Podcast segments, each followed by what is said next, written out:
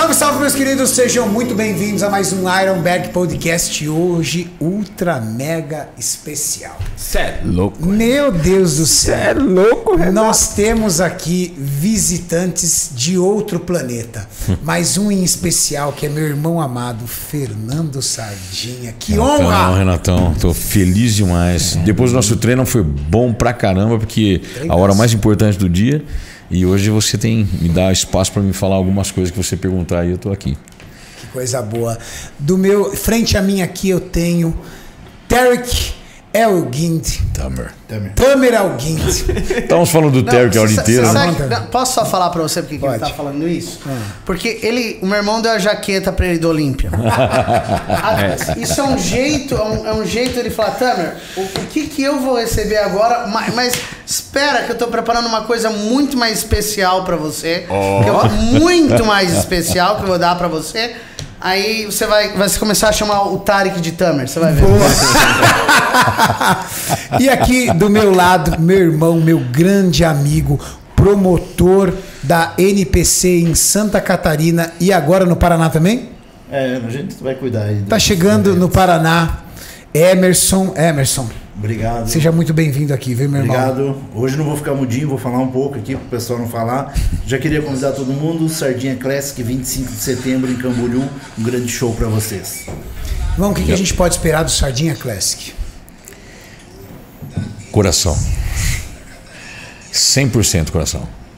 O campeonato saiu de um, de um sonho meu de tratar os atletas como se fosse profissional, porque todo mundo é profissional. Você sabe que você é profissional.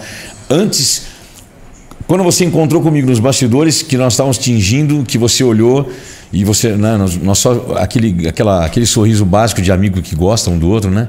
E falou: "Pô, meu irmão, está bem e tal", ou, né? Eu, eu, não, sei- eu não tinha a mínima ideia que você ia ganhar a, a espada. Mas eu, naquele momento, para mim, não mudou nada. Eu costumo, eu vejo você do mesmo jeito, você faz as mesmas coisas. Você acabou de fazer a mesma coisa. Você acabou de dar o mesmo treino comigo. É a mesma você é, um, coisa. é um mesmo, é a mesma coisa. Então você é um profissional. Só que agora um profissional que realmente tem uma espada e tem um espírito de profissional diferenciado perante a mídia, perante os, os, os árbitros, os dirigentes e nós atletas, porque você puxa saco, mas é mais por verdade. Porque o Tamer e o Tarek, não Tarek, é Tarek. Tarek. É, precisamos aprender. Eles trouxeram esse lance para nós. Nós somos a mesma coisa, não muda nada. Nós somos o mesmo profissional. Só que agora nós temos a oportunidade de nos tornarmos profissionais no que você a gente faz de melhor. A gente não esperava isso nunca. Eu não tinha essa esperança nunca na minha carreira, em 36 anos. E ter a oportunidade de ter o Masters Brasil aqui é, foi uma oportunidade incrível, porque a gente conseguiu permitir que o old school, que não vive o momento que hoje vive o esporte com essa grandeza toda, possa realizar o sonho, o sonho do cartão profissional. Do cartão profissional.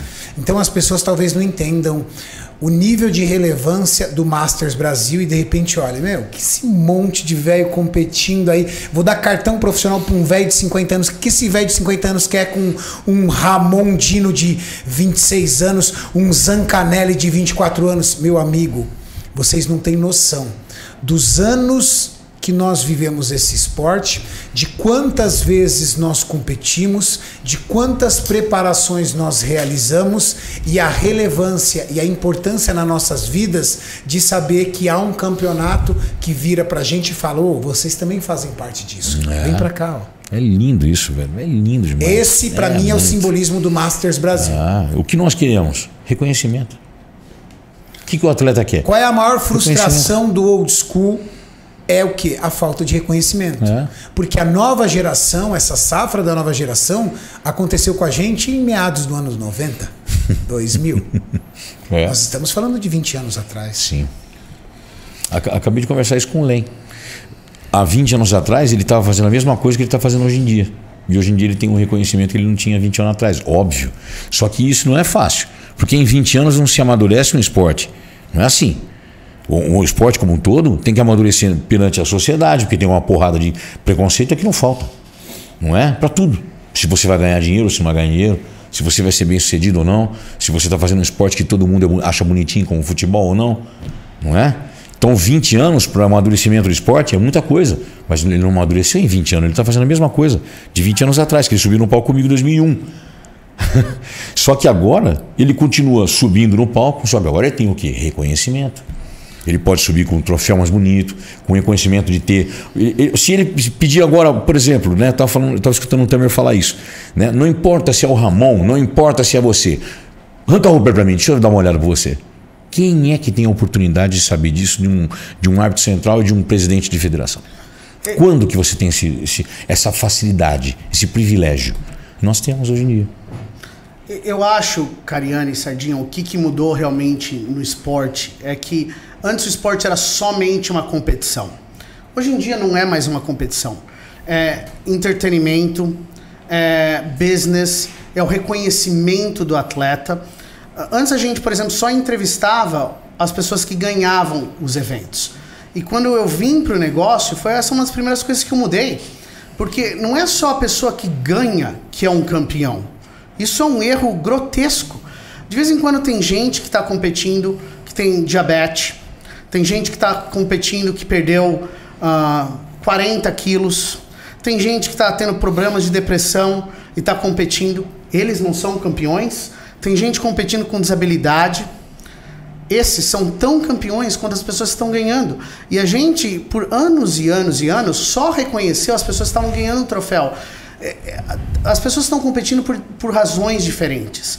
Por isso que eu fico muito chateado quando as pessoas criticam um cara que está competindo no palco, o cara fala, olha o cara, o cara tem um corpo horrível, o cara está gordinho. Você sabe se o cara já perdeu know, 30, 40 quilos? Você sabe se o cara tava, tinha câncer antes e agora ele entrou no palco para competir? As pessoas estão competindo por razões diferentes. E o Master Brasil, o que, que é? É um reconhecimento da grandeza do atleta, do que eles fizeram para o esporte.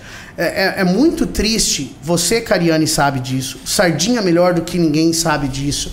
Quantas carreiras foram arruinadas por gerações e gerações que não conseguiram ficar profissionais. Entendeu? E você tá ficando, você ficou profissional, é uma conquista de tudo que você fez pelo esporte. O Sardinha não está tentando ficar profissional agora na, na, na Pro League para competir com o Ramon. Ele está tentando ficar profissional para falar: olha, eu tenho 52 anos, eu competi 100 vezes. 141. E eu ainda consigo competir ser um dos melhores. Isso, a conquista é, é para cada pessoa é diferente. E nós, como fãs, como líderes do esporte, temos que entender e respeitar isso. É, eu acho que tem que mudar essa ideia, Karina, você que é um grande comunicador, a gente tem que mudar essa ideia das pessoas começarem a tirar sarro das pessoas. A gente teve, no caso de Ibituba, aquela senhora, 88 82 ah, anos competindo, né? Ela não tá lá. A gente tem a Fórmula 1, que é o Ramon, que é esses atletas de ponta, mas a gente também tem esse pessoal, como aquele menino que tinha aquela deficiência, mas o corpo da parte de cima muito bom, né? Então, e o pessoal tirando sarro dele na internet, não sei o que. Eu acho que você, como, como, como um comunicador, tem que nos ajudar essa pessoa a entender que a gente tem que mudar essa visão, como o Tamer falou, nos Estados Unidos, cara com câncer, o cara que às vezes era muito gordo, né? Então. Quer ver? Maurício, coloca o Instagram do José Renato para vocês entenderem. É, o que nós estamos fazendo, como vai literalmente de encontro a isso. Primeiro ponto: muito do que nós sofremos de preconceito no passado é porque a gente também não era um esporte de inclusão, Sardinha. Não. A maioria dos atletas escondiam o corpo com uma camiseta morcego, é. com uma calça balão e assustava a galera na academia. Sim. Eram os últimos a treinar e chegar e falar assim: ó, dá licença que eu quero usar aí. Então, primeiro passo.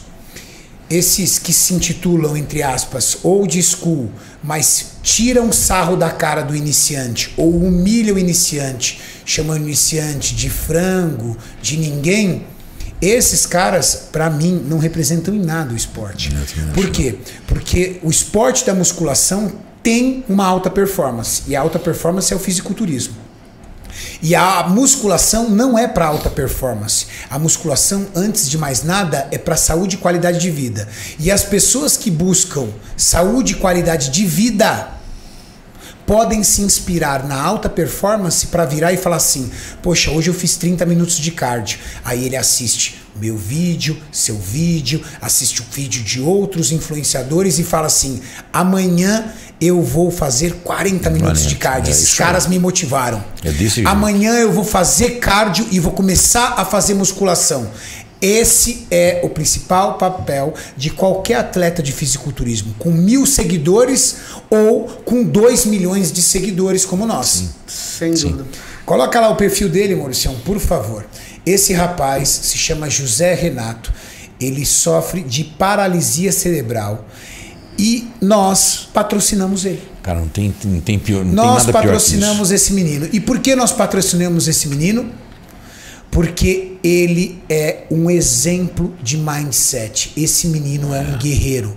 Ele não conseguia sequer movimentar os braços. E graças à musculação, hoje ou ontem, ele mostrou. Vai lá, Maurício, essa foto aí.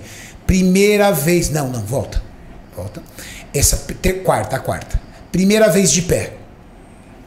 Um menino que não Nossa. conseguia levantar o braço. Que que é Ontem ele conseguiu esse feito em pé, sem nenhum apoio. Mais um passo na minha longa jornada. Meu Cara, Deus. eu arrepio dos pés à cabeça vendo um menino. Esse menino eu coloco nas postagens dele. Eu já postei ele N vezes no meu Instagram. Eu falei assim: você é minha motivação.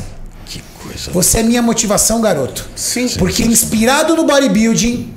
Inspirado no bodybuilding, Olha esse lá. menino tá mudando as condições físicas que levam a ele a ter muito mais qualidade de vida. Meu velho, o cara tá fazendo Esse, um para mim, não, Cariani, é eu... o papel do fisiculturismo. Por isso que nós patrocinamos ele. Eu trouxe ele aqui no CT. Júlio Balestrin treinou esse menino, agarrando ele, colocando ele em cada um dos equipamentos.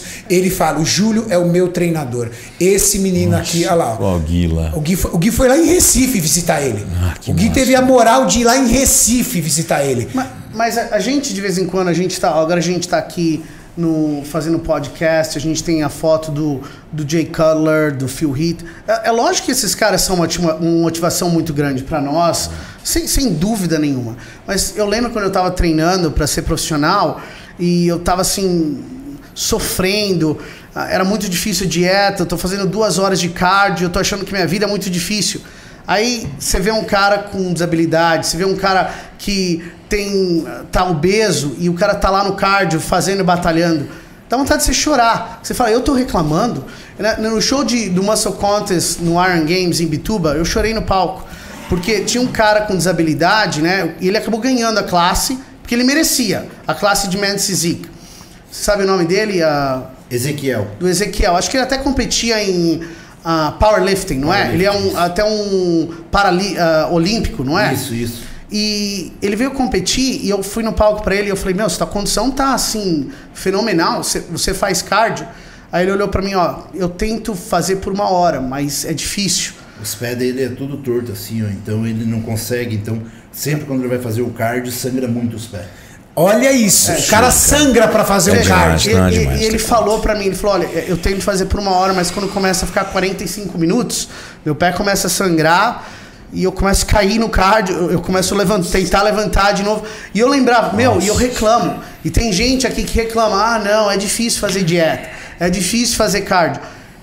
Cara, a, o cara, a vida inteira dele foi um sofrimento. Então, esse cara não é uma motivação, esse cara não, não merece o mesmo nível de reconhecimento do que um cara que ganha.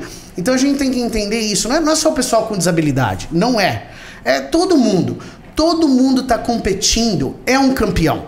É, lá nos Estados Unidos a gente fala, you are all champions. Se você já entrou no campeonato, você já é um campeão. Porque 99,9% das pessoas falam: Eu quero competir, o meu sonho é competir. E eles nunca competem.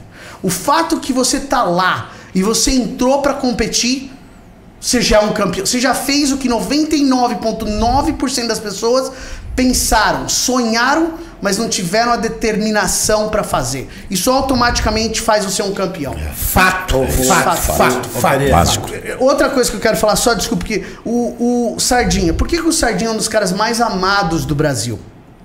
Por quê? Porque ele competiu no último Masters. Ele sabia que ele não estava na melhor forma dele. Ele sabia. Só que toda vez que ele entrou no palco, ele deu um show. Cara, As isso- pessoas gritaram, pularam. E ele sabia que eles falaram: olha, eu não tô na minha melhor condição, eu não vou ganhar, mas eu vou, eu vou ins- inspirar as pessoas. vou-" Ele, ele- as pessoas gritavam, ele pulava, ele fazia uma apresentação. Por isso que as pessoas amam ele, porque não é, não é quem ganha, é quem tá lá pra motivar os outros. E ele sabe fazer isso melhor do que qualquer pessoa do mundo. Eu concordo plenamente. Obrigado. Sardinha tava vindo de uma lesão. Primeiro que ele aceitou na forma de um desafio, porque Olha ele aí, sa- ali, ó.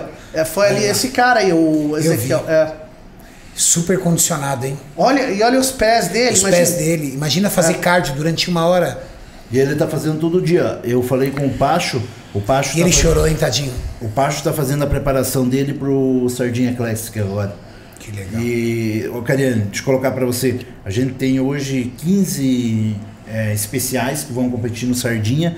E mais em especial, tem uma deficiente visual que vai competir no Sardinha. Que legal, cara. Isso é inclusão. Isso é inclusão. Olha lá. Cara, é, ele chorando porque. Olha lá, o comentário do Sardinha no topo lá. Sardinha aceitou o desafio de competir no Masters Brasil, sabendo que ele não ia poder se preparar na melhor da sua performance, porque ele vinha de um pós-cirúrgico. Sim, sim. Mesmo assim, ele se preparou, chegou com um físico 70% da, da, da sua capacidade técnica, mas ele, se, ele, competi, mas ele competiu, coreografou e confrontou como se ele estivesse 100%. Isso tem um nome: profissionalismo. Obrigado. E respeito às pessoas que estavam lá. E aí, o que, que as pessoas te devolvem, Sardinha? Carinho, Amor. amor. Amor. Lembrando que o Sardinha nessa vez aí ele competiu em todos os eventos da Mascou Contes. Competiu Todos, fugiu de nenhum. São Paulo, Rio de Janeiro e Brasília. É. O Terry falou pra mim que em Brasília seria muito importante pra mim ir. Eu falei, eu, eu vou atrás de mais reconhecimento. Aí eu fui. Isso é importante. E aí foi maravilhoso. Quase ganhou o overall em Brasília, hein? É, eu fui. Eu ganhei na Master, ganhei na Senior e depois fui vice-overall.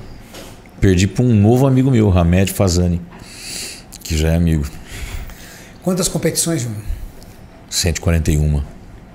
141 com- competições. Incrível. É muita competição. 148 troféus. 132 Quantos anos você tinha na sua primeira competição? 17, 18. 18 anos de 18. idade. Eu fui campeão paulista em 89. 89. O Sardinha falou pra mim. Eu nasci, no ano seguinte, o Sardinha já tava levantando já Não, troféu. velho, já. não me lembro. O Sardinha falou que ele vai se aposentar na idade de 91 anos. Não, ele, E eles vão seja, inventar uma categoria. ele, ele tem uma frase muito legal que ele fala. Fala aqui pra gente, Sardinha. Você fala do palco, se bater teu coração pela última vez em cima do palco. É, acho que é uma coisa. é, tem algumas frases pragmáticas que a, gente, que a gente inventa com uma vivência, né? A vivência vai te mostrando, né? Então não é uma frase para vender nada. Né? Eu não, falo, não falei, tipo, a lei do esforço nunca te trai. Eu nunca fiz isso para vender nada. né? As pessoas às vezes confundem, pensam que está fazendo uma frasezinha montada para tentar mostrar para elas alguma coisa mais bonitinha da vida. Não, é, é uma, uma lição que a vida estava me dando naquele momento e eu, e eu falei. Aí alguém gravou e ficou. Só que era uma frase minha que eu usava no meu dia a dia, né? Então, quando eu, eu- acho que o Will me perguntou numa hora muito importante da minha carreira, é, se eu estava cansado de tudo aquilo, né? Do, do que estava acontecendo, né, na minha carreira. Obrigado, velho. É, então, eu tinha uma, uma noção básica de que enquanto enquanto meu coração batesse forte por causa da competição, eu ia gostar do trajeto, entende? O trajeto. É, esse é o grande lance, velho. É, o final, o palco é, o- é a cereja do bolo. O palco é a hora que, e aí é que é a hora que o Sardinha é, Classic eu acho que entra. É aí que eu falo do Tamer, é, do Ter- por quê?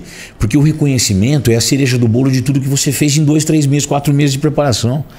Não tem nada mais gostoso que você ser reconhecido, velho. Entende? Às vezes você quer só um respeito. Às vezes você quer ir num programa como eu fui no Danilo, Danilo Gentili, eu só queria respeito. Porque ninguém tava ali jogando futebol, que é bonitinho pra- Até porque População, há alguns anos atrás, e eu e o Sardinha acompanham- acompanhamos isso, levaram o Ronnie Coleman para um programa de Nossa, TV como se fosse uma aberração. ridículo. Só faltou entrar com ele com uma corrente segurando ele ao pescoço. uma aranha andando. tamanha a ignorância ainda em relação ao esporte. Hoje isso não acontece mais. É. Não. E sabe por que não acontece mais? Porque pessoas como nós damos a cara a tapa e vamos para o grande público, Danilo Gentili, Flow Podcast, Podpah e todos os programas que nós participamos, educar as pessoas o que é o fisiculturismo. Quando eu fui no Flow, o Monark chegou para mim e falou assim: Renato, fisiculturista é aqueles caras que vai e levanta o peso? Eu falei: não. Ou seja, eles confundem o fisiculturismo com o alterofilismo. Alterofilismo. E não é culpa dele, é culpa da falta de representantes para promover o esporte. Há quanto tempo a Muscle Contest está aqui? Não, Desde eu- 2018? Sim, três Então anos. nós estamos falando em três anos. Três anos é. O que a gente avançou em três anos é um absurdo. Ah, mas ainda há muito que avançar. Bom, É. uh, tem alguns fatos que eu quero que os fãs, a gente tem quase 8 mil pessoas agora assistindo, que eu quero que as pessoas saibam. Um fato no fisiculturismo brasileiro. Que nos últimos 50 anos do esporte, menos, menos que 20 pessoas ficaram profissionais, tá? Que, é, Verdade. O Júlio falou pra mim que ele foi tipo o terceiro quarto do Brasil a se tornar profissional. É, Eduardo Correia. 50 anos. Exato. Eduardo Correia só chegou aonde chegou porque ele chegou e falou assim: catou a malinha dele e foi para os Estados Unidos. Não, Você sabe disso, você- Sim. você acompanha ele inteiro. Sim. Ele começou aqui, ele olhou e falou: o quê? Catou a malinha dele, ó, foi pra lá, porque aqui ele ia estar Verdade. de mãozinha dada com você aqui. mano. Verdade. Você tinha que fazer uma aplicação. É- Era um processo assim. Veja, a Angélica Teixeira, eu me tornei profissional nos Estados Unidos. Muitos brasileiros tiveram que fugir, literalmente fugir, para poder ficar profissional. Hoje, num, em um ano, o- entre o Arnold, o Olímpia Brasil, Muscle Contest Nacional, Muscle Contest Brasil e o Master Brasil, a gente está dando 70 cartões profissionais por ano. Se você fazer uma, uma, uma avaliação do que as pessoas pensavam do Brasil no bodybuilding há 10 anos atrás, só existia uma pessoa que as pessoas conheciam: o Eduardo Correia. Se falava Brasil, era Eduardo Correia. Hoje em dia, as pessoas conhecem quem é o Cariani, quem é o Sardinha, conhecem o Ramon, Zancanelli, a, a. Angela Borges, Kaique. Rafael Brandão. A, a gente está vivendo a época de ouro no, no, no, no- no esporte mundial.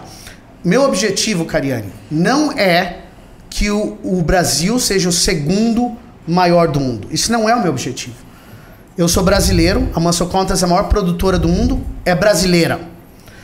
É, o Olímpia hoje é produzido por um brasileiro. Um dia o Brasil vai ser o maior, o número um do mundo. Deus quiser. Do mundo. Deus quer. Só depende de nós. Deus que quer. legal, que legal. Sensacional. Sensacional. Que assim seja. É, e a gente É, dá um orgulho de fazer o mesmo esporte, né? Só pra galera, só para relembrar a galera que tá acompanhando aqui, Sardinha, vamos fazer a jornada que um atleta tinha que realizar para se tornar profissional. Tá. Ele ganhava o campeonato regional, Uhum. paulista, carioca, gaúcho, ganhava, exatamente, se classificava por paulista, ganhava o, o- se classificava por Estreantes. nacional, é, perdão, Estreantes primeiro. ele vinha pro estreantes. É. Digamos que ele é um cara, assim, tipo um fenômeno, tá? O Ramon subiu agora, apareceu o Ramon lá naquela época. O Ramon ia lá, tinha que ganhar. Estreantes, Muitas vezes o paulista do interior ou novos. Paulista do Interior ou Novos, Paulista, Paulista, Estadual. estadual mesmo. Aí ele se classificava pro brasileiro. Ganhava o brasileiro. Aqui, meu amigo, a situação dele complicava. Por quê? Porque no Brasil não se profissionalizava. Aí ele tinha que buscar um show internacional.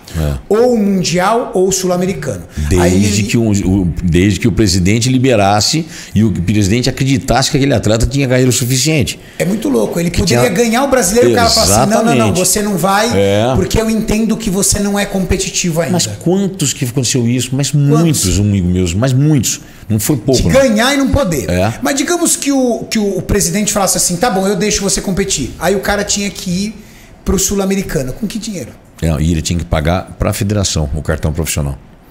Tinha muitos tinha cartões viajar? profissionais de mais de. Tinha, tinha cartão profissional de 3, de 7 mil reais Tá. em época. Então vamos imaginar, por exemplo, que o Zancanelli, o Kaique e o Ramon fossem pessoas desconhecidas. Começar agora. Foram lá, batalharam, conseguiram o seu estreantes. Ganharam. Batalharam, conseguiram o Paulista, de novos. ou do interior, ganharam. Foram lá, ganharam o paulista estadual, beleza. Bom, o brasileiro vai ser em Brasília. O cara já tem que juntar o carro É. carcará dele. Porque aí ele vai ter que pegar passagem, avião. Aí ele com muita luca faz, faz rifa, o caramba, quatro, pumba. Vai pra Brasília e vence. E agora? Como é que ele vai competir, por exemplo, o sul-americano? É lá no Equador. Sempre. Passagem, hotel, caramba, quatro. Meu amigo, para essas pessoas que eu conheço a história, por exemplo, Zancanelli, Ramon, acabava o sonho ali no brasileiro. É. Não ia ter. É. Não, Não ia ter. Aí o que que acontecia? Isso era muito comum com todo mundo. Aí o que acontecia? O cara morria no brasileiro. Ele ganhava o brasileiro, qual era o sonho dele? Ah, no que vem eu ganho o brasileiro de novo. Aí ficava o cara assim. Você pergunta tipo Marcos Len, "Ma- Len, quantos campeonatos você tem? Ah, eu tenho cinco brasileiros. Tá, mas e o sul-americano, um profissional? Pô, não tinha grana, cara, tá doido? A gente ganhava até aqui, entendeu? Chegava aqui não tinha dinheiro. A gente tem um exemplo muito fácil disso, é a Angélica. A Angélica ganhou tudo nos Estados Unidos, aí ela mandou a carta aqui pro Brasil, eles falaram, não, você tem que vir pro Brasil competir uma competição no Brasil. Ela veio pro Brasil, competiu todas as competições, é, estreantes, estadual, brasileiro, ganhou Arnold, e aí ela foi pra fora, ah não, você precisa ganhar uma competição, mais uma fora. Ganhou uma competição fora, mandou, não, a gente não vai dar carta pra você. Aí ela Meu pegou Deus. e mandou pro Dimênio, e aí o Dimênio deu a o cartão profissional pra ela. Ridículo. Meu Deus do céu. Ridículo. É, para os fãs entenderem um pouco. De novo, a gente não tá fazendo política, eu tentando, eu tô dando alguns fatos para alguns dos fãs que não sabem o que aconteceu. Realmente a, a separação aconteceu por causa disso, por causa da frustração que você tinha um evento como o Mr. Olímpia, que você tinha 20 atletas, 18 eram americanos. Como você pode se chamar o maior evento do mundo se você realmente não tem um- uma representação internacional? Entendeu? Só tinha americano. Só ti- e- isso não era o, o que a NPC queria, não era o que eu queria, não era o que o Jim Manning queria. Então, eh, as- eles, não- eles não estavam deixando a parte internacional do nacional, não estavam deixando o pessoal ficar profissional. E isso causou uma frustração que realmente acabou causando a separação. Eh, uma coisa que eu quero deixar claro, eu nunca vou falar mal de nenhuma uma federação. Eu tenho respeito por todo. Qualquer pessoa que quer competir em qualquer outra federação, ótimo. Eu quero que as pessoas compitam. Eu, eu quero que as pessoas compitam no- no- no- na NPC, na Pro League, porque eles querem competir. Eu nunca vou obrigar ninguém a competir em um lugar, em outro lugar. Isso não existe.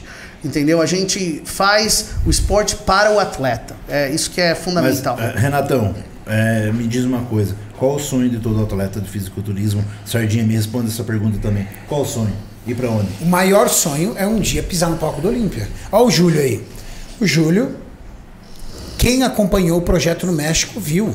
Ele estava feliz da vida porque ele estava em busca do sonho dele. Mas qual o sonho dele? Aquele sonho daquele garoto de 19 anos de idade, quando subiu no palco pela primeira vez. É o mesmo sonho, cara. A diferença é que aquele garoto de 19 se tornou um homem de 43 anos. O sonho mudou? Não mudou. O atleta vive? Vive. Vive dentro do coração. É, foi o que eu E falei no- naquele momento, mudando de categoria, ele se viu no sonho de novo. Na Open, ele não estava se vendo no sonho. Não. E aí ele estava realizando o sonho dele através de quais formas? Colocando atletas no Olímpia. Como ele estava preparando o Fabrício, como ele, vem, como ele prepara outros atletas profissionais, como ele colocou agora a Bela Fera, a Michelle, a atleta dele, vai competir no Mr. Olímpia. Quando ele desceu para a Classic e ele viu o físico dele mudando, ele falou: opa, o sonho vive, cara. Já florou. O sonho vive. É que às vezes ele se distancia de você, mas o sonho vive. E falar em viver e sonho, Tamer, hoje, vendo toda essa movimentação da das categorias, a Open, a Classic, a Men's Physique, você enxerga que a Classic Physique tem potencial para tornar-se a grande cereja do bolo do Mr. Olímpia, porque hoje e sempre foi a Open. Até porque dali saiu Arnold, dali saiu é, Ronnie Coleman, dali saiu é, grandes astros, Jay Cutler, entre outros. Você acha que a Open sempre continuará reinando ou a Class Physique pode vir no futuro a buscar isso? E eu vou te falar por que eu fiz essa pergunta para você. Porque no Europa Pro, quando subiu a Classic, cara, aquilo foi a loucura. Todo mundo foi assistir a Classic. Quando acabou a Classic e a noite era Open, ninguém assistiu a Open, cara. não tinha quase ninguém. Ninguém é muita gente. Mas, Mauricião, divide aqui com a galera. Você estava comigo porque eu comentei com você.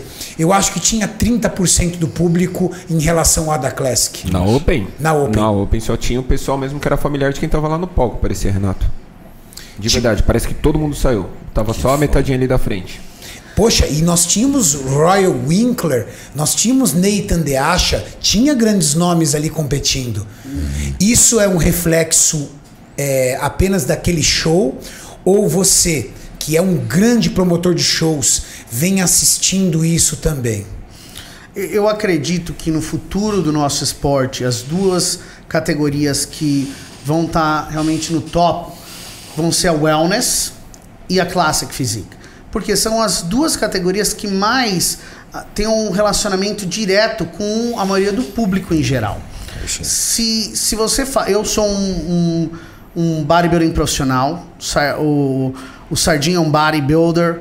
Se eu falasse hoje pra mim, pra maioria das pessoas, você gostaria de ter o corpo do Ronnie Coleman ou você gostaria de ter o corpo do Sibam? Eu acho que a maioria das pessoas do mundo gostariam de ter o corpo como o Sibam. Não que você não admira o corpo do Ronnie Coleman, não que você não admira o corpo do Big Ramy. Eu, eu admiro o corpo dele, eu acho que eu- a gente admira, mas o que, que a maioria dos homens gostaria de ser? Que nem o Big Ramy ou que nem o Sibam? Por isso que eu acredito que psicologicamente a tendência do esporte é mais pro Classic Physique. Se você vê o nosso esporte, eu estava conversando com o Ramon, o nosso esporte é belo porque não é só um esporte, é uma arte, é uma expressão artística escutei. que foi feita pelo Mohamed Macaulay, Frank Zane, ah, ah, os grandes nomes do nosso esporte you know, foram da, da, da parte artística. E isso é muito mais conectado com o Classic Physique. Ah, então eu acho que ah, existe uma tendência natural do crescimento dessa classe. A mesma coisa acontece com a wellness, porque o que você vê na wellness é que a maioria das mulheres elas se sentem mais confortáveis. Vocês falam, olha, eu gostaria de ser o corpo de que mulher que eu me sinto mais confortável. E a maioria das mulheres ficam mais confortáveis com esse corpo de wellness. Eu acho que é uma, é uma tendência natural do envolvimento dessas duas classes. E talvez uma tendência natural à medida que você vai popularizando o esporte, né? Porque quando você populariza, no passado nós tínhamos apenas quem realmente era do esporte, aquela pessoa que dormia e acordava a alta performance. E aí você muda até o seu padrão estético. Sim. Você começa a achar o, a alta performance o máximo do belo, da beleza. Só que quando você traz o grande público, e esse grande público usa o, o alta performance apenas para se inspirar, do tipo, poxa, eu acho incrível, não é para mim, mas eu acho incrível, ele sempre vai buscar um padrão mais próximo dele. É exatamente Poxa, isso. Big Ram eu não alcanço. Poxa, mas Seban, eu alcançaria 70% desse físico se eu me dedicasse mais, dentro da mentalidade da pessoa. Será que isso também tem alguma coisa a ver? Mas, Cariane, pe- pensa, eu, você, a maioria dos bodybuilders, quando a gente estava crescendo, a gente se inspirava em caras que faziam filme lá nos Estados Unidos e ah, você vê, por exemplo, o Arnold, por exemplo, quando ele fez o, o- o Predator, né? Ah, nossa, esse era o meu filme favorito. Predator é o meu filme favorito do Arnold, é muito intenso. Também tem aquele outro wrestler.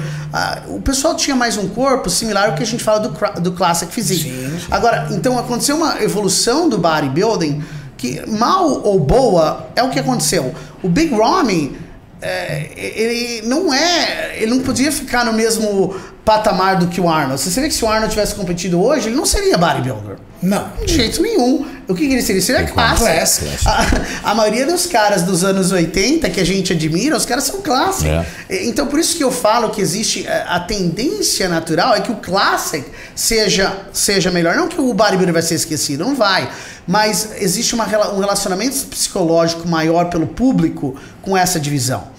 Ah, você viu, a wellness acabou ficando profissional. Tinha muita gente lá nos Estados Unidos falando: não, Tamer, a gente não dá pra ser a wellness como esporte. Então eu trouxe pra cá alguns. Eu trouxe o Tyler, eu trouxe a Sandy. Aí finalmente eu trouxe o Big Steve no, no último Arnold, né? E eu tava falando, não, fazendo um lobby com o Big Steve. Eu falei: Steve, a gente tem que fazer essa divisão de wellness se tornar uh, profissional. Ele falou: ah, Tamer, não sei, não é só forte aqui na América do Sul. E a gente não estava dando cartão profissional para wellness, só para as outras categorias.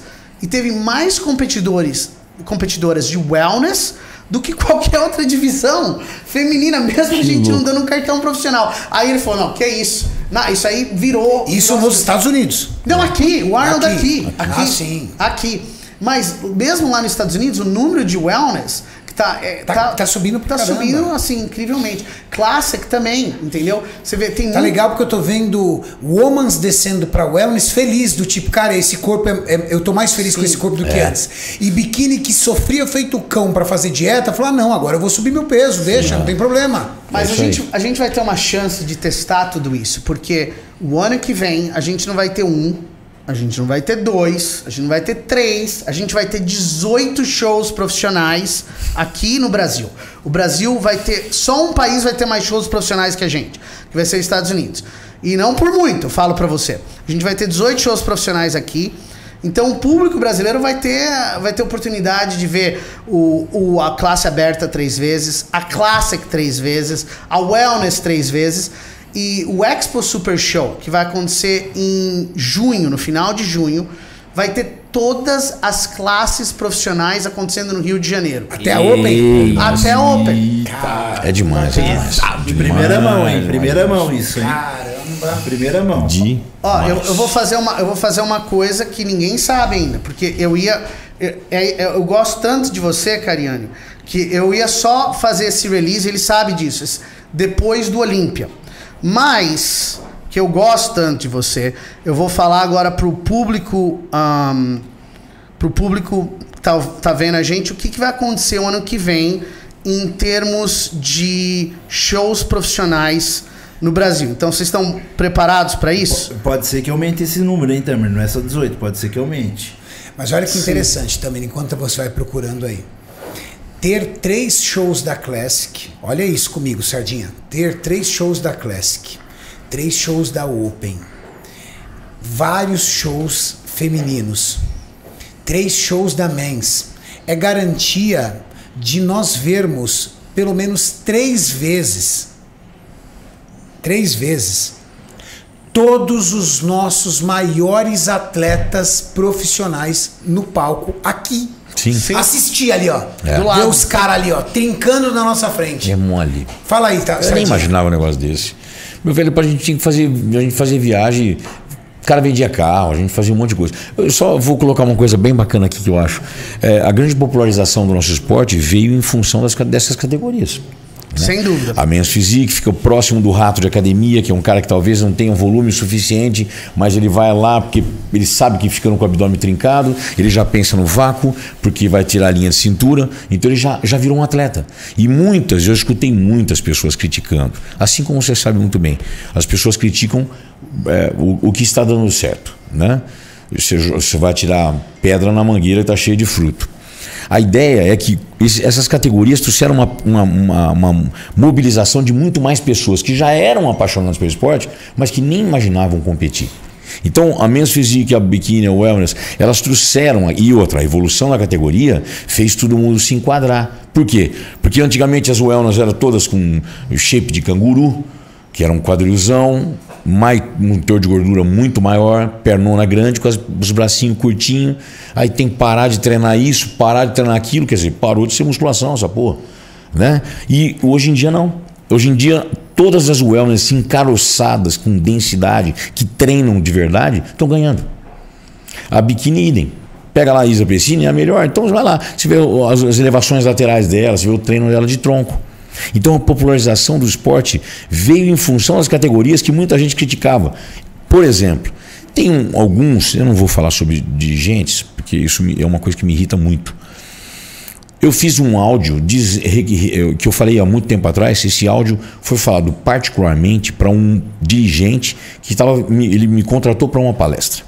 E nessa palestra, o presidente da federação daquele, daquele local, daquela, daquela região que, se não me engano, é no centro do país, ele proibiu os atletas de irem na minha palestra. Sério? É. Por quê? Porque eu competia por quatro, cinco federações diferentes. E eu não levo nenhuma federação no peito, não levava até então, porque agora não é óbvio que eu, que eu tenho uma noção básica do que eu, eu não sou nenhum idiota. Eu quero ver o meu esporte progredir. Se eu estava indo em quatro, cinco federações, é porque eu queria fazer carreira. Eu não ia para Lake City a troco de banana. Eu fui porque eu nunca fui, tinha sido, eu nunca tinha ido lá. Por que, que eu não vou para Lake City? Por que, que eu não fui competir no, fui no Jackson, Jacksonville? Eu peguei carro. Por que, que eu ia ter que fazer sair de Orlando? Por que, que eu tinha que sair do Brasil? Porque eu sou penta brasileiro. Então, dá uma olhada. Muito simples, não é? Uh, perdão, Tamer. Depois não, eu continuo. Não, eu, perdão. Desculpa, deixa, não, eu, deixa eu dar, dar uma olhada ali, Cariane, uh, o que vai acontecer. Esse é o calendário de 2022. Então a gente começa o calendário profissional com Classic Physique em Campinas, 19 de março. Uau! Wellness no Rio de Janeiro, onde começou o Wellness. Aí eu tenho aberto no, no, no Arnold. Aí o 212 em São Paulo. Aí veja, veja a bomba. Aí, ó, aberto, 212, Classic, Wellness, Men's Physique, Bikini, Women's Physique Figure, todas as categorias em, no, no Rio de Janeiro, dia 23. A gente vai para Goiânia para Men's Physique, Curitiba com Classic, vai para Recife lá no norte com Wellness, aí em Piracicaba vai ter a 212 e aberta no interior de São Paulo, que e a gente fecha o ano no sul com a Men's Physique. Mercosul. Sensacional. Imagina, vai, vai, vai, estourar. Olha que, que olha que legal. Então, nós podemos ter no dia 19 de março um novo confronto entre os melhores atletas da Class Physique. Caramba. Demais, cara. né? Não, e lembrando que a gente também vai ter esse ano ainda o Master. Pode ser que o nosso amigo aqui ganhe seu cartão profissional e já compita aqui no Arnold na frente do ídolo dele.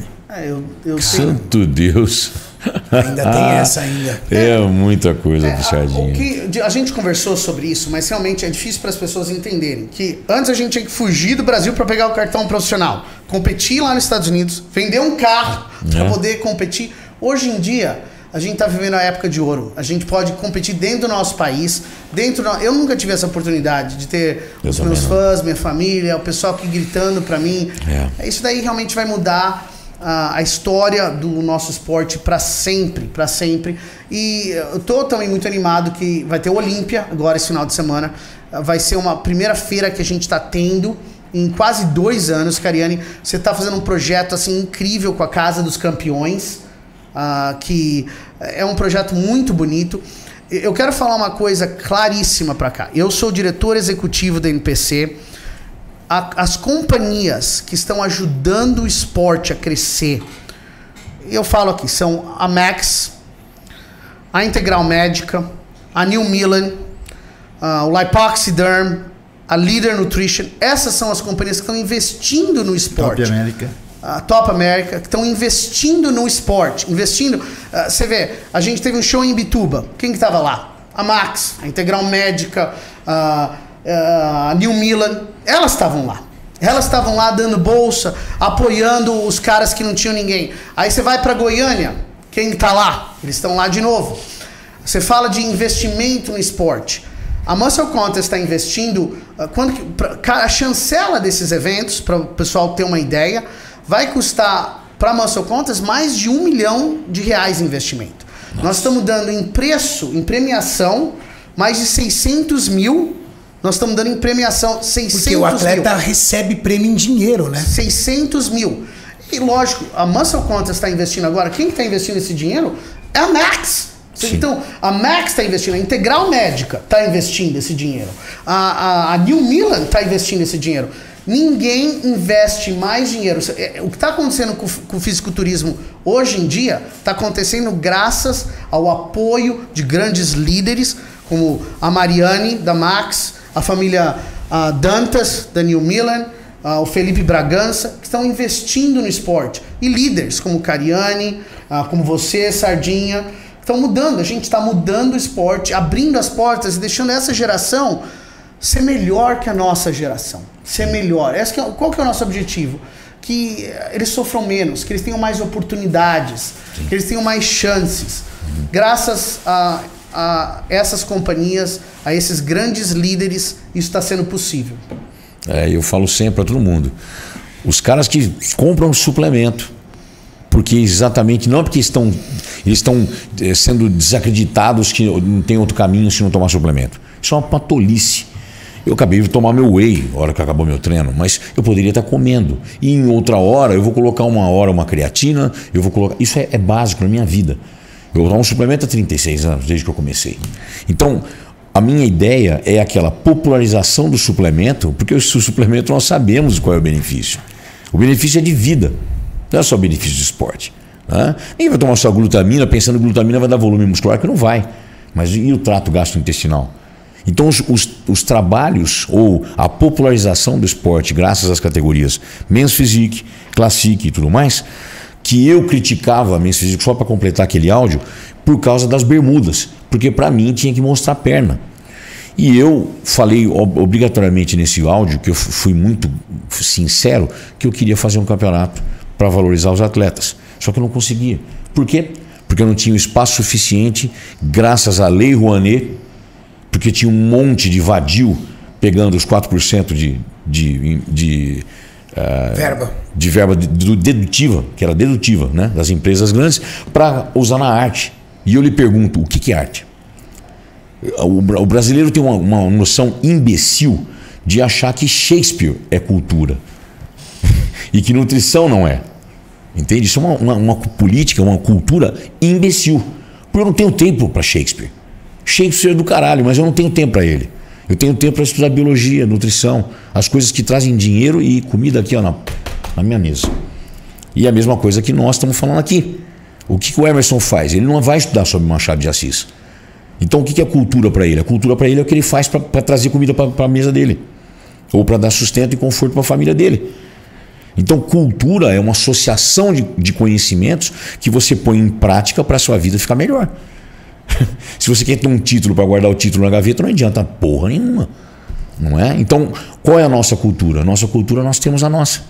Nós não estudamos nutrição a ano inteira. Sim. Nós não nos preocupamos com tanto de água. Eu não me preocupei agora com o lanche que eu ia pedir. Eu não me preocupei com o shake que eu ia tomar. Isso é uma preocupação. E é uma cultura. Eu tenho que estudar sobre isso, horas bolas. Então, as categorias mens físicas menores de volume, as biquínis e wellness, trouxeram mais popularização para o esporte, que trouxe mais vendas de suplemento, que fez o suplemento melhorar a vida do bodybuilder, que é a Fórmula 1 do esporte. Perfeito. E, Sardinha, vendo hoje a categoria Men's Physique, falando sobre a categoria Men's Physique, me fala alguns atletas aí que chamam a sua atenção e que você vê e olha e fala, cara, esses caras têm o mindset de um atleta de qualquer outra categoria, Open e tudo mais, eles se comportam, eles trabalham duro como um atleta de qualquer outra categoria. Eu acho que eles não estão lá a troco de banana, mas eu sou. Eu tenho algumas predileções. Né? Não tem como não ser, né? Não tem como não falar. Claro. Né? Eu, sou, eu vou fazer um campeonato, mas todo mundo sabe muito bem, acho que todo mundo sabe da minha idoneidade, né? do, do, do que eu mais prezo na minha vida, que é a reputação. cara, eu sou fãzão do Felipe Franco, meu amigo querido.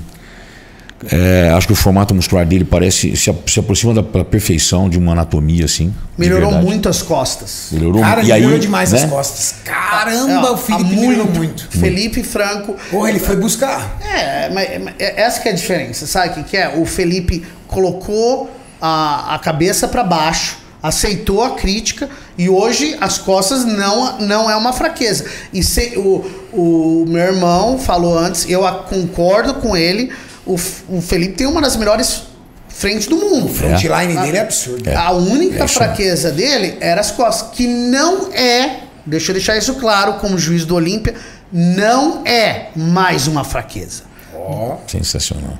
Ah. O mindset pra mim hoje mais foda que tem, cara que mais é Kaique Kaique é, então, eu, eu, eu, ia completar, eu juro que ia completar. O, Kaique, o Kaique ele, ele consegue. Desculpa, Emerson, mas é uma, uma ideia muito. Só para mim não perder a linha de raciocínio.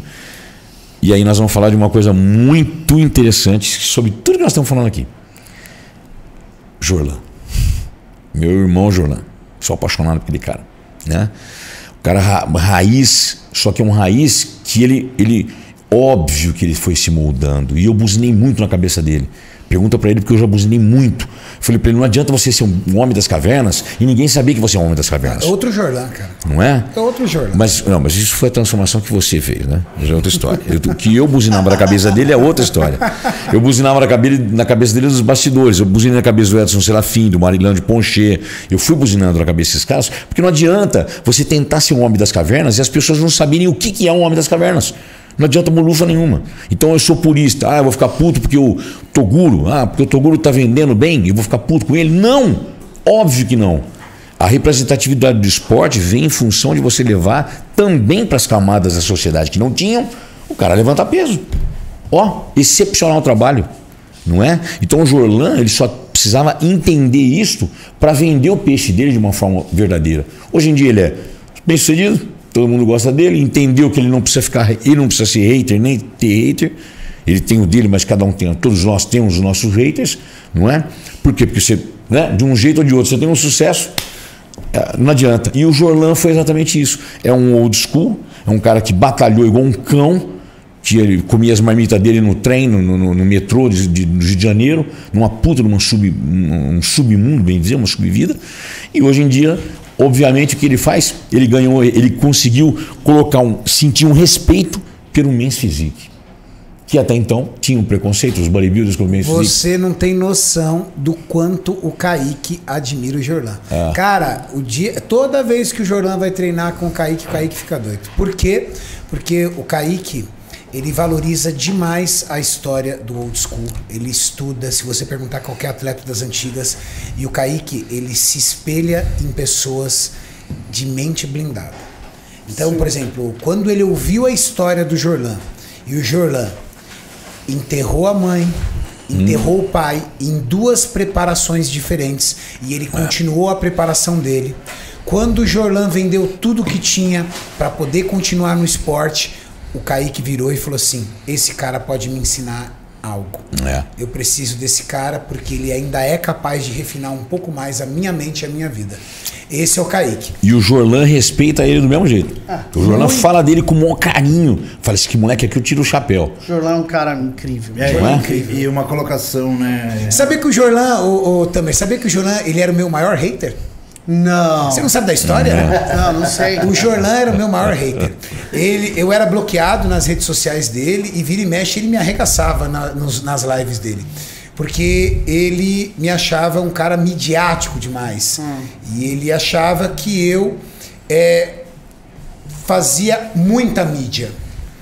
Aí, um dia, o Júlio, que é muito amigo dele, chegou. Eu falei assim, Júlio, eu gostaria de conversar com o Jorlan. Putz. Aí o. Júlio conversou com o Jorlan e falou assim: "Renan- ó, o Renato quer falar com você, ele te convidou. Nós estamos te convidando para vir aqui participar da Casa dos Campeões. Aquela Casa dos Campeões do ano foi passado que foi incrível, que foi uma Casa dos Campeões que a gente fez, nós fizemos o Masters Brasil, o Muscle Contest Campinas e o Muscle Contest Rio de Janeiro, que foi um sucesso. E aí, eis que ele me divide o contato com o Jorlan e eu perguntei, eu falei assim, Jorlan, primeiro, o que eu te fiz? Você perguntou, cara. O que eu te fiz? e aí a gente conversou e ele chegou à conclusão que eu não havia feito nada. Eu falei assim, então me dá a oportunidade de conhecer o que eu faço, o meu trabalho. Eu convido você a participar da Casa dos Campeões da Max Titânio, vir aqui e ser o líder dentro da casa e ensinar para essa molecada o que é o verdadeiro espírito old school do bodybuilding. Mas da- agora, agora a pergunta que não, não quer cessar. Da onde saiu essa porra dessa ideia? Dessa cabecinha? Cê- Eu vou pegar o Jorlan, eu vou fazer uma coisa, ele vai me entender, que eu vou colocar pra ele as minhas ideias. Ele é um old school, mas ele vai ficar mais atualizado e ele ainda ele vai tocar um. um- um- como, da onde você tirou isso aí, velho? A primeira coisa que eu queria, Sardinha, que ele conhecesse o meu trabalho para ele parar de criticar. Sim, mas. Porque mas eu tinha certeza que ele não sabia o que a gente fazia aqui. Que ele achava que a gente fazia daqui uma novelada danada e que aqui era uma zona, que ninguém treinava, fazia treino de brincadeira, os pesos eram de isopor, que aqui ninguém fazia dieta, que era tudo uma novela fake. Se- isso eu queria conhecer. Segundo, eu admirava o cara. Sim. É louco dizer Ah, então. isso, mas eu, mesmo ele sendo meu hater, mesmo ele me atacando nas redes sociais, eu tirava o chapéu é bonito. pela Bonito. história dele. Pra eu caralho. admirava o Pra cara. caralho. Isso é bonito. E terceiro, que eu acho que era o mais importante, Hum. eu sabia que ele ia poder somar muito com a molecada. Ah, então, é isso que eu queria saber. a molecada. Eu vi o potencial. Eu olhei e falei assim: esse cara, Jorlan, você não é o Jorlan. Vamos fazer de conta que você é o Jorlan, tá? Esse cara aqui, Jorlan, se ele permitir que eu ajude ele, ele vai ser um dos maiores representantes do old school dentro do YouTube. E aí ele veio pra cá, ele conhece meu trabalho, ele entendeu o que nós fizemos aqui, são atletas de verdade, trabalhando todo dia. Ele veio aqui na- na- no centro de treinamento e ele descobriu que 30% apenas das pessoas que gravam aqui 30% das pessoas que treinam aqui gravam, tem 70% das pessoas que são atletas que nunca per- viram uma câmera aqui, ou seja, isso aqui é uma casa de fazer atletas e que 30% é para audiência e 70% treina aqui de forma anônima. Treina porque é atleta, porque está se preparando e fez por merecer estar aqui, porque aqui não é aberto. Ah, eu sou atleta, vou treinar aí. Não, não é assim porque não cabe.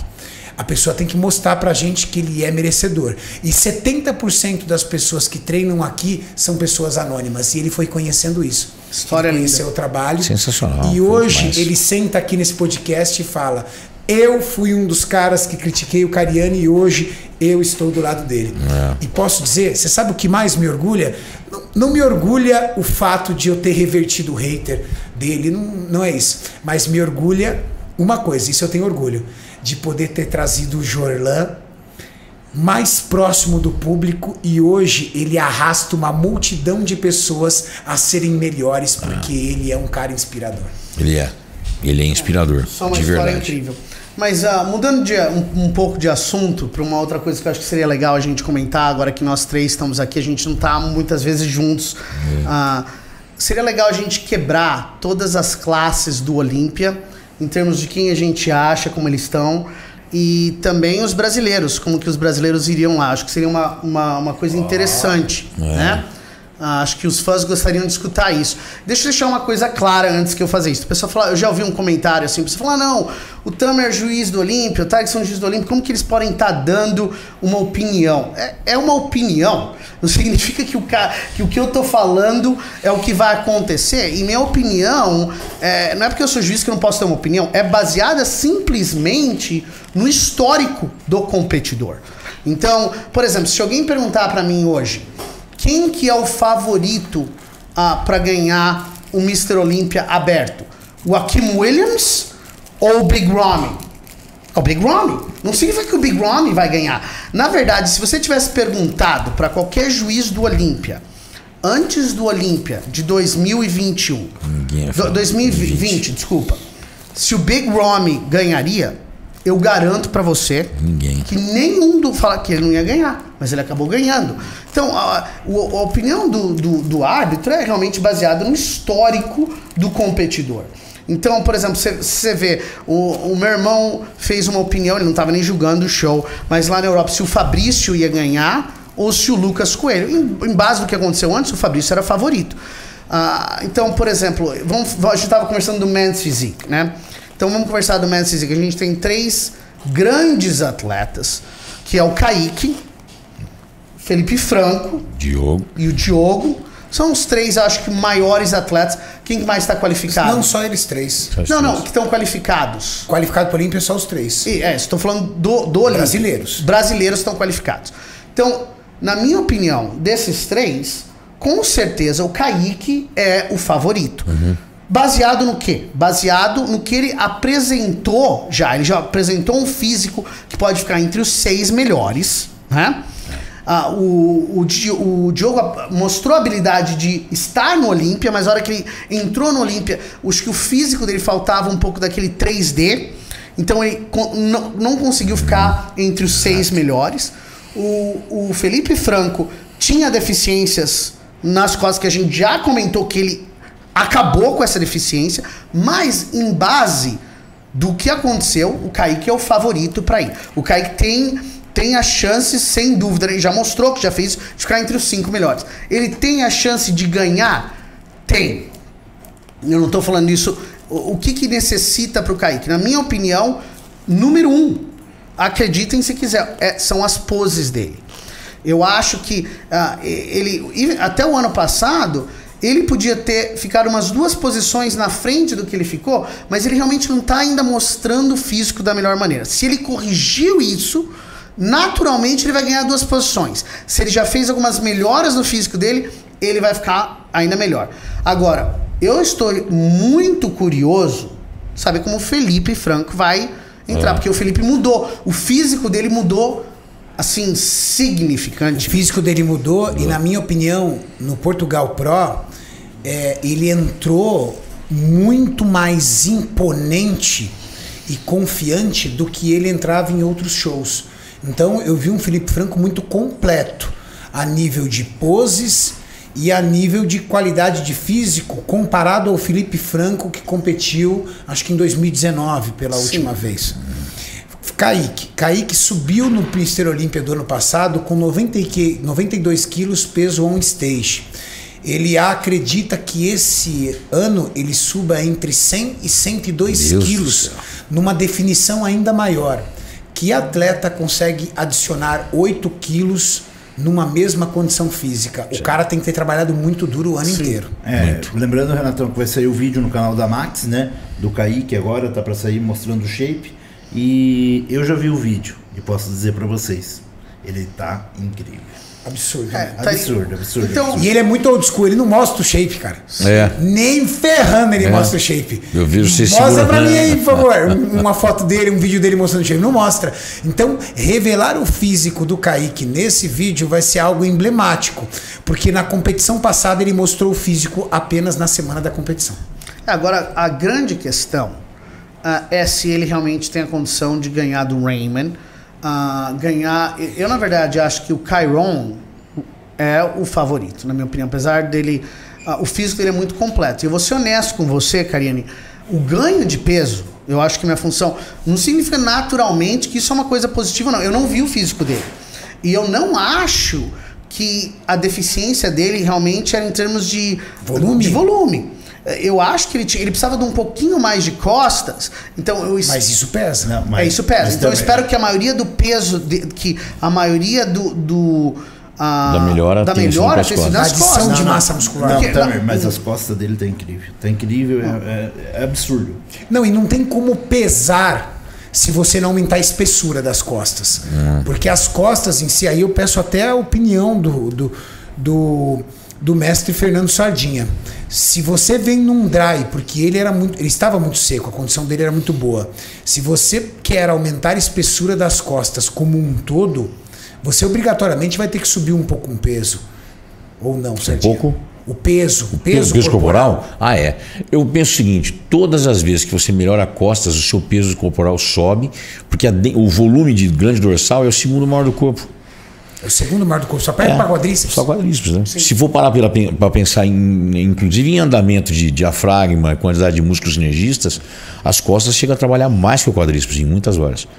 A própria remada e tudo mais. Tem alguns movimentos que você precisa mais peso corporal mesmo. Então, é, é, ó, a perna. Olha a perna, velho. De classique. Mas enfim, quando todo cara denso de costas, normalmente é bem mais pesado. Sim. Isso mesmo. Todo. É, vamos ver. Eu, ano passado, eu, eu, acho que eu já falei isso daqui, ele perdeu pro Andre, né? Isso, Andre Só eu, eu, eu, lembro claramente que eu não estava julgando a categoria, mas o meu irmão estava do lado uh, do Bill e do Tyler e ele estava na frente dele. E o Andrew, que é treinado pelo Ronnie Rammer, que era o meu treinador, o Ronnie Rammer, na minha opinião, ele, o Chad Nichols, o Chris Aceto são os melhores treinadores do mundo. E eu gosto muito do detalhe. O, você percebe que ele foi outpost pelo uh, Andrew. Ele podia ter ganho do Andrew, sem dúvida. Ele estava na frente do Andrew e ele se posicionou de uma maneira melhor, mostrando um pouquinho mais que meu irmão, onde falar o V-taper dramático dele. E ele acabou indo na frente. Senão ele tinha ganho. Então, uh, eu acho assim, eu tô muito curioso para ver como que os brasileiros vão lá. Ah, como que é o nome? Eu esqueci agora do cara. Libra. Cara, o- Luck Libra. Luck Libra. como que é o nome dele? O... Hendricks. André Ferguson. É, da André Ferguson. Fer- Ferguson. Tem o. É. Esse, ele não é um cara grande. Ele não é um cara grande. Só que por que, que os juízes amam ele? Porque o, o Mance Zik não é julgado como bodybuilding, é julgado como quem tem o físico mais completo. Se nada está em discordância um do outro. Se, se, se eu olho para um físico, e eu, eu falei isso para um outro brasileiro que eu gosto muito, o cara é um cara muito gentil, o Eric, da. Eu ia falar agora o dele. Eric. O Eric, né? sabe quanto falando da Sei. integral? Não, marido da Isa? Isso. Sim. O Eric, por exemplo, o cara, um cara muito é gentil, eu amo Muito ele. legal, O Eric, muito. por exemplo, mas eu falo, o Eric tá falando, Tamer, o que que eu preciso? Eu falei, Eric, sabe o que tá acontecendo? Quando você entra no palco, a primeira coisa que eu vejo no seu físico é o seu ombro. E Isso não é uma coisa boa. Quando eu, eu um, um man's physique vem no palco e eu não consigo ver diferença nenhuma, essa é a perfeição. Muito legal, muito Essa é a legal. perfeição. Vamos dizer assim, não pode haver nenhuma discrepância. Sim, sim. Agora, por exemplo, no bodybuilding é um pouquinho diferente. Porque no bodybuilding é legal você ter um ou Muitos dois músculos é. que, que chamam a atenção dos juízes. Sim. Entendeu? Se você, você vê tradicionalmente, Dorian Yates, costas. Ronnie Coleman, costas. Kevin Levron, ombros. uh, Big Ramy, pernas. Tom Platz, pernas. Um bodybuilder sempre tem uma coisa, uma, uma coisa que é uma assinatura do cara Fio riff, braços. braços. Então, mas no men's physique, isso daí, se você tem isso, você é score down. Você tá entendendo? então, Caracas, joia. Tem que haver o equilíbrio total. o equilíbrio total do corpo é o que prevalece no julgamento dessa classe. É a mesma coisa que o biquíni, né? Por exemplo, o biquíni é julgado muito similar. Se eu vejo uma discrepância assim na, na muscularidade, por isso que a Isa Pessini foi de campeã do Olímpia a sexto lugar, porque ela tinha um corpo extremamente balanceado, ela aumentou o peso dela, isso piorou ela, porque criou discrepâncias musculares no físico dela. Então, ah, é, é importante para os fãs que estão estudando isso entender como as classes são julgadas. Eu- eu- eu- E um Classic Physique? o Classic Physique, o que acontece? Eu, eu falei isso numa outra live. Coloca a Sebam, por favor, Maurício. Co- Como que, como que os caras são julgados? Existem três colunas básicas do julgamento. Número um, a simetria e a estética. Número dois, Ele, ele no palco, tá? Desculpa. a definição e o condicionamento do atleta. E número três, a muscularidade do atleta. Você é suposto, como juiz, a criar um equilíbrio entre as três no bodybuilding. Mas isso nunca existe. Eu vou falar uma coisa interessante aqui para os fãs. Existe uma luta filosófica entre os juízes do Olímpia. Você tem 11 juízes do Olímpia e isso é natural, não são computadores julgando você, são pessoas. Cariane, Sardinha, vocês sabem. Então, por exemplo, eu, eu, eu era um bodybuilder que gostava de estética e condição. Então eu subconscientemente, sem eu querer, eu dou um pouquinho de preferência para isso. Sim. Aí você tem, por exemplo, o Big Steve. Ele gosta de cara grandes. Então não é que ele tá tentando fazer isso. Então ele julga um pouquinho mais grande. É, é, isso, é, isso é natural. E aí existe aquele, aquele, aquele equilíbrio. Por isso que eu falo para as pessoas.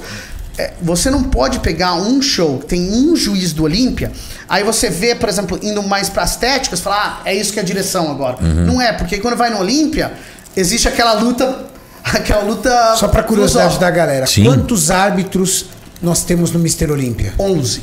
São 11 cabeças que não necessariamente pensam literalmente igual. Não, e- existe um. São seres humanos. Existe um padrão, mas existe diferença. Eu vou dar um exemplo assim muito típico que aconteceu. Quando a Sandy veio aqui pro Brasil, ah, ela veio aqui, ela é uma juiz do Olímpia, e eu tava julgando. Era eu e ela julgando. Então, na hora que foi no bodybuilding e foi no bodybuilding absoluto, ela deu, acho que era pro William, o, uh, William, uh, William, William Martins. Martins. William Martins. É. versus Felipe Moraes. Felipe Moraes. É, ó, você lembra? Então, ela eu lembro. achava que o William tinha que ganhar. Eu achava que o. Esqueci o nome dele. Felipe O Fe- Moraes. O Felipe Moraes tinha que ganhar. Felipe Moraes, mais estético, mais definido. Ele mais- William Martins, mais musculoso, Isso. mais volumoso. Exatamente. Então aí que existe a briga psicológica. Quem tá errado? Eu ou a Sandy? Nenhum dos dois.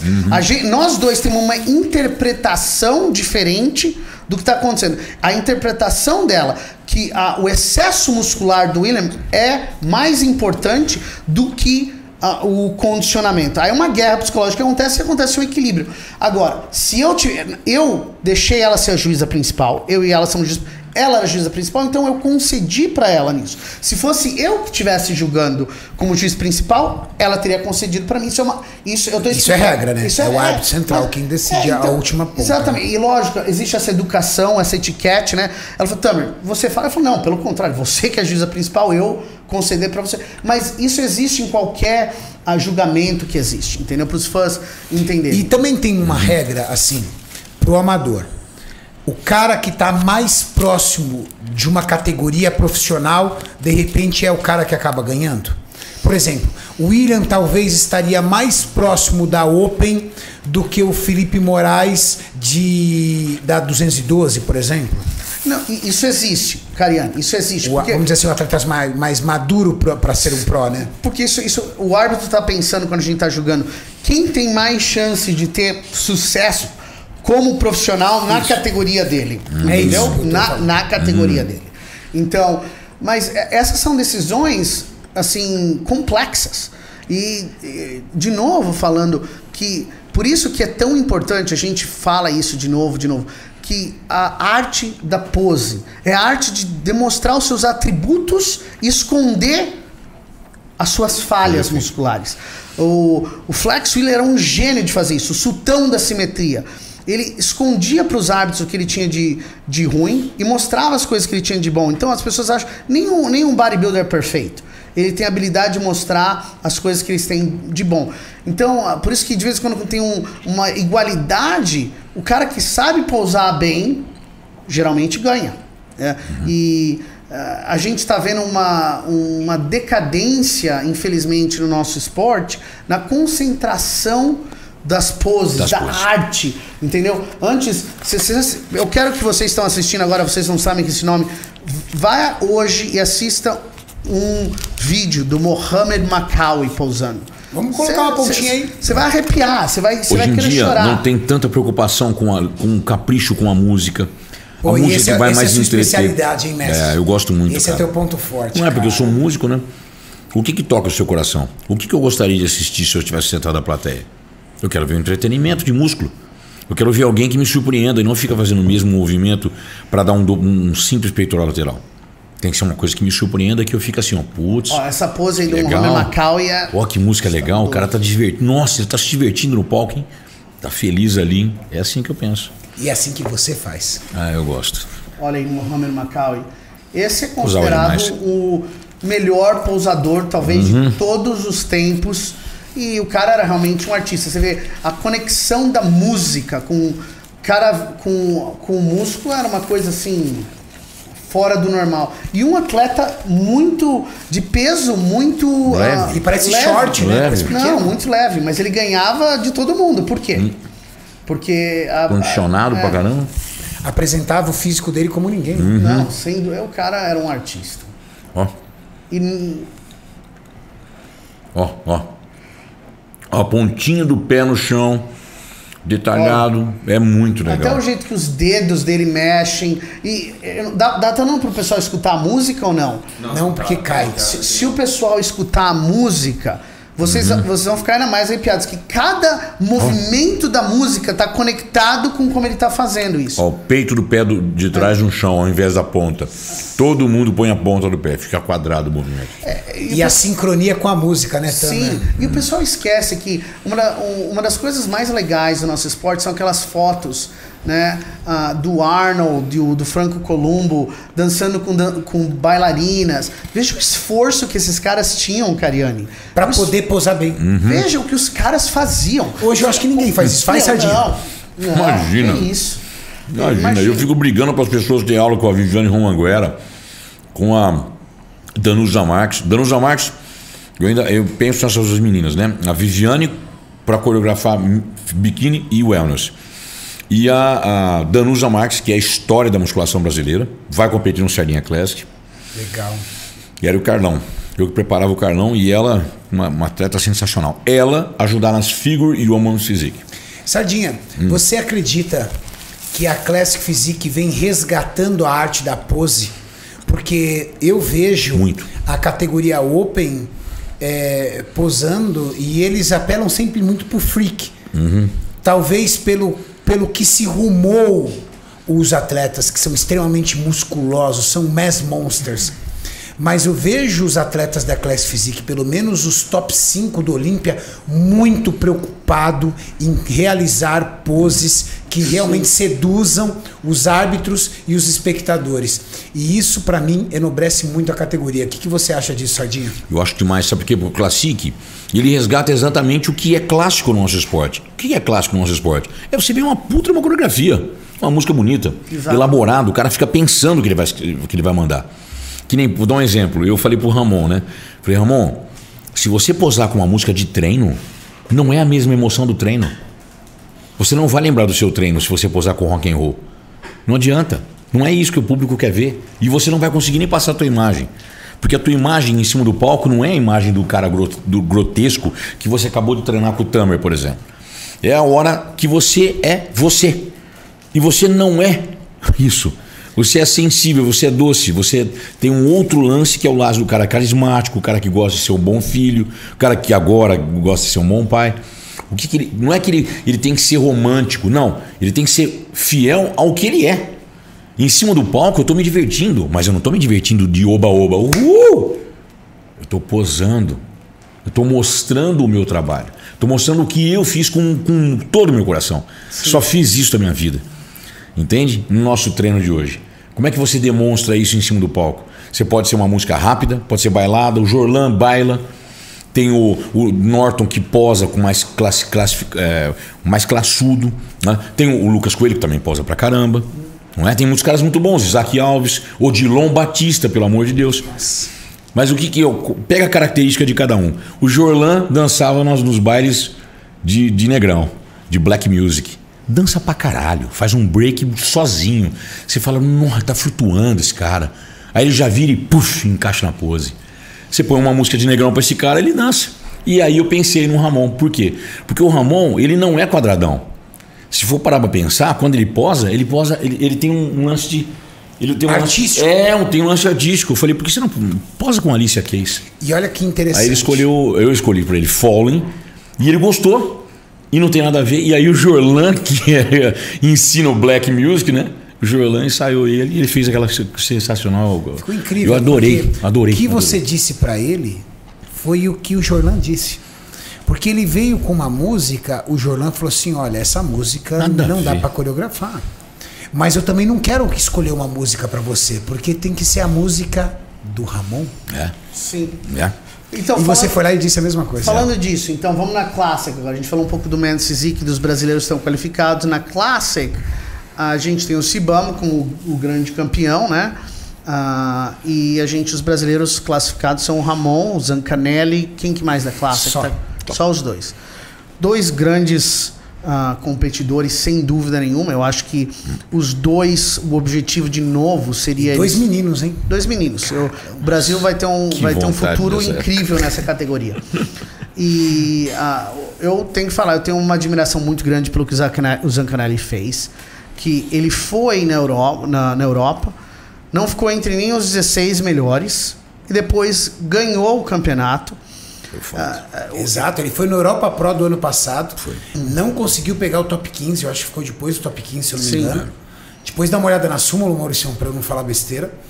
Mas, cara, foi lá, trabalhou duro, construiu o físico em parceria com o treinador dele, que fez um serviço incrível. O Pacholok é muito Muito atencioso, bom. cara. Nossa. O cara é foda. Não, ele é muito atencioso, cara. Ele vai lá e puxa o treino do cara é foda. cara, é amoroso. O Pacholok, É. ali, quando o Zancanelli levantar o troféu, tem que levantar junto ali com o Pacholok. É. Que ali, aquilo é um trabalho em dupla. Foi daquele jeito. E foi lá e competiu no Porto Rico E ganhou. e ganhou. Depois fez oito, que eu falo sempre. Fez oito meses entre off e dieta.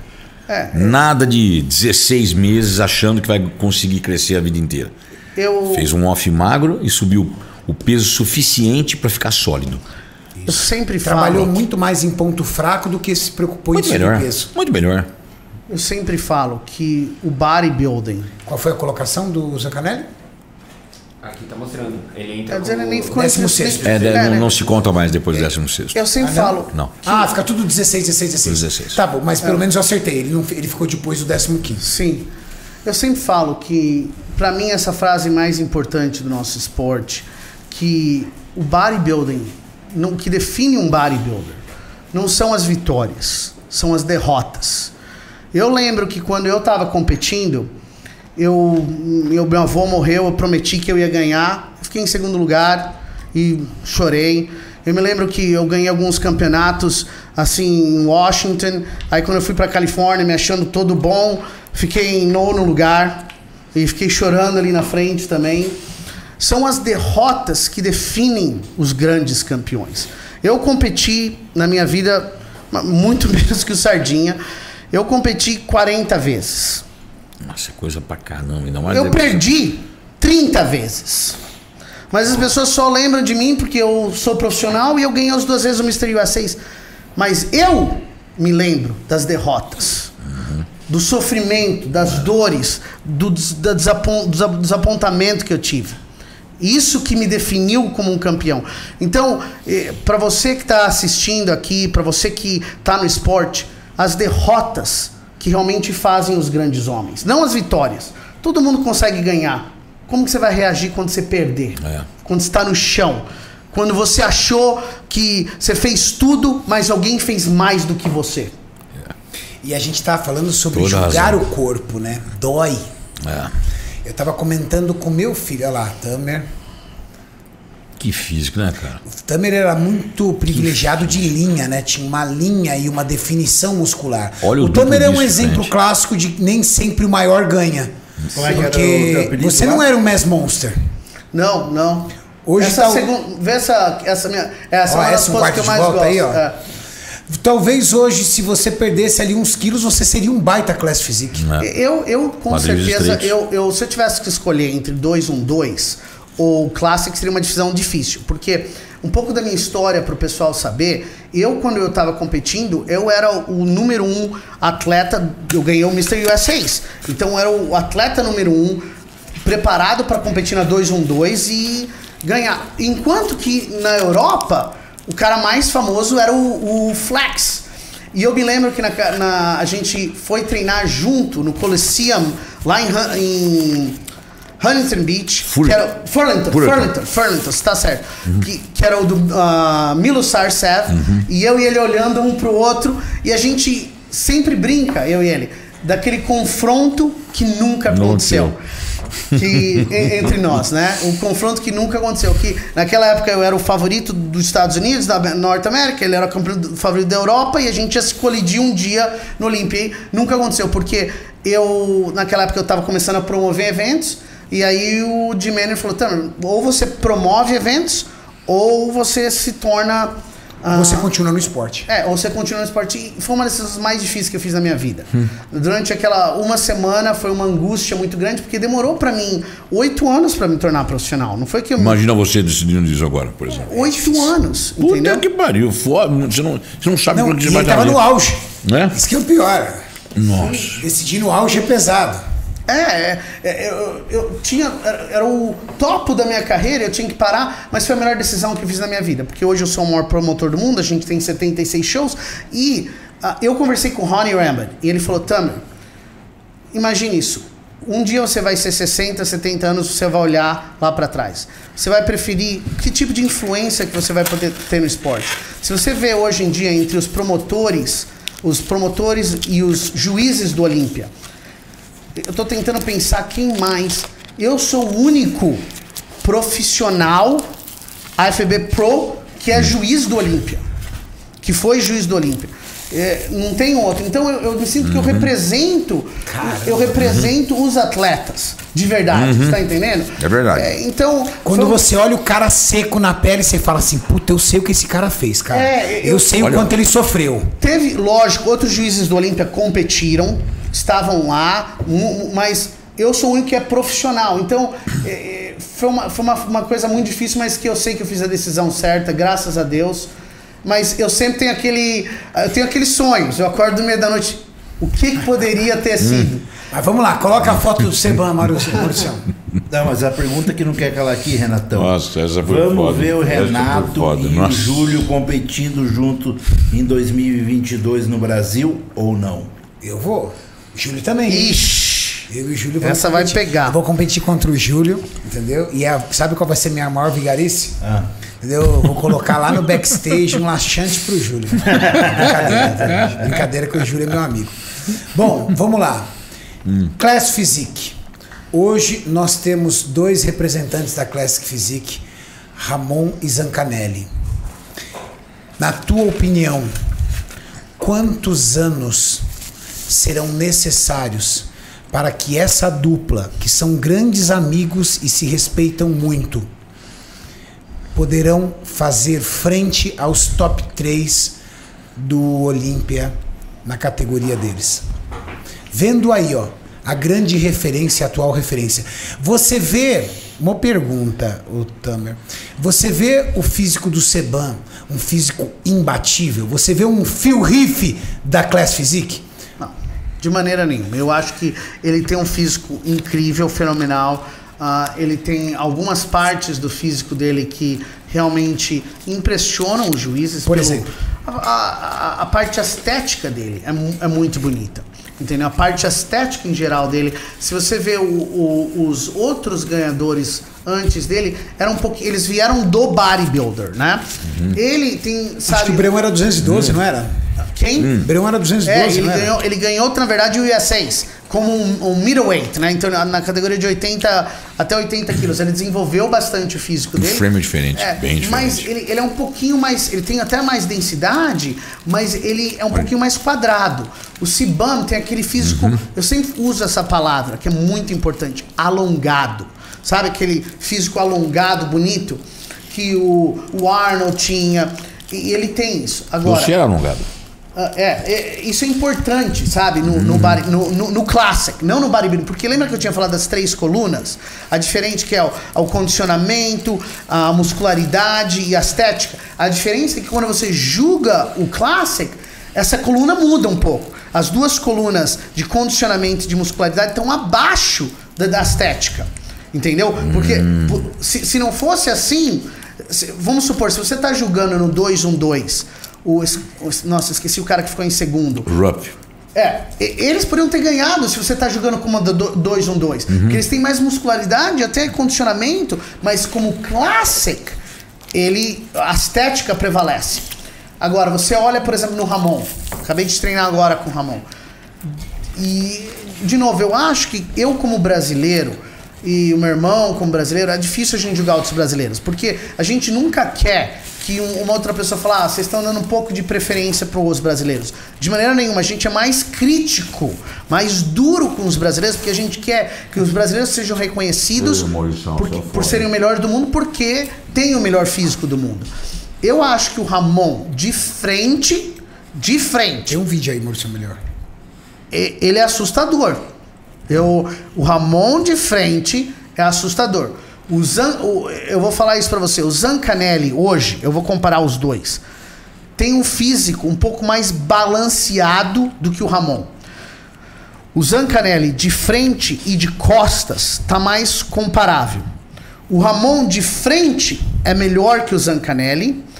O, o Zancanelli de frente e de costas é mais balanceado.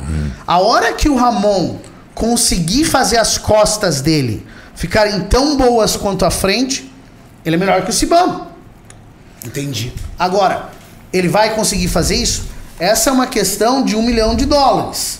É, se, ele, se ele fizer isso, ele hoje trabalho. é melhor. Ele hoje é o Mr. o Mr. Olímpia. De frente, ele é tão bom quanto o Sibam. Só que de costas, ele tá devendo. Zancanelli, eu tô falando como um árbitro hoje, ele de frente, ele é um pouco pior que o, o Ramon, mas de costas ele é melhor, então ele se torna um pouquinho mais balanceado. Então, o que, que ele- o- o- os dois têm que fazer? O, o Zancanelli tem que melhorar as duas partes gradualmente do jeito que ele está fazendo. E uma vez o Ramon consegue atingir o que ele conseguir, ele vai ser uma coisa assustadora. Ele vai ser uma coisa dominante ah, no esporte. Que coisa pesada. Tá aí. Eu, eu acho que, na verdade, que o, você, fez uma pergunta para mim. Você acha que o Cibam é Imbatível. do- não. Eu acho que se, se o isso é um, um- Porque, por exemplo, eu falo isso pra galera entender. Quando a gente olhava Phil Heath, por exemplo, a gente olhava e falava assim, cara, na- nos competidores que estão ao redor dele, cara, ele só perde pra ele mesmo. Ronnie Coleman só perde pra ele mesmo. Sim. Existiram fenômenos. Você vê o Seban um fenômeno? Você sabe que o, o Sebam e o fenômeno dele, ele tem um físico incrível, mas o, a beleza dele é o intelectual dele também. Ele é um grande campeão. Ele é amado nos Estados Unidos, no Canadá. Um cara é realmente um gentleman. Ele é- Nós fizemos um Sabe? podcast aqui com ele, o Terry, que gentleman. nos deu essa oportunidade. É cara, que cara educado, cara. Ele é muito mesmo? muito educado. demais, demais. É, sabe, a pessoa. É, é difícil você não gostar do cara. E o cara é realmente um representante. Os brasileiros são fã dele? Ele, ele é um representante assim incrível do esporte. Assim, um, um cara de uma classe, de uma elegância que poucos tiveram no nosso esporte. Ah, que lindo né? isso, hein? E Isso pesa. Ah, é demais. Porque aí ele representa o esporte, né? Você vê o, ele na, na press conference do Olímpia, ele foi atacado duramente pelos outros ah, competidores. Eu sou melhor que você. sou- E o jeito que ele respondeu, com a elegância que ele respondeu. Foi, foi, foi. foi. Ele destruiu os outros caras com a elegância que eles não precisam nem, nem falar, sabe? É, é, por isso que ele. Eu acho que isso conta muito também. Eu, eu não tô falando de maneira nenhuma pros fãs aqui que a personalidade é parte do julgamento. Não! Mas subconscientemente, a gente não quer que uma pessoa que a gente gosta ganhe. Sim. É como um vendedor, você, você compra de quem que você ama. E, e ele, ele seduz a gente pelo, pela personalidade dele. Ele- todo mundo quer que ele ganhe. Falando disso, eu vou falar uma coisa extremamente não popular, mesmo como produtor, mas eu, eu vou falar isso aqui. Um dos meus maiores desapontamentos no esporte hoje é o Big Ronnie. É, é, Eu, eu tô assim, chocado, desapontado com ele. Por quê? Eu, ele é um amigo pessoal meu, e eu falo isso pra ele. Eu, eu- na verdade, eu, eu não falei isso pessoalmente indo pra ele, mas quando eu encontrar ele no Olímpia, eu vou falar isso pra ele.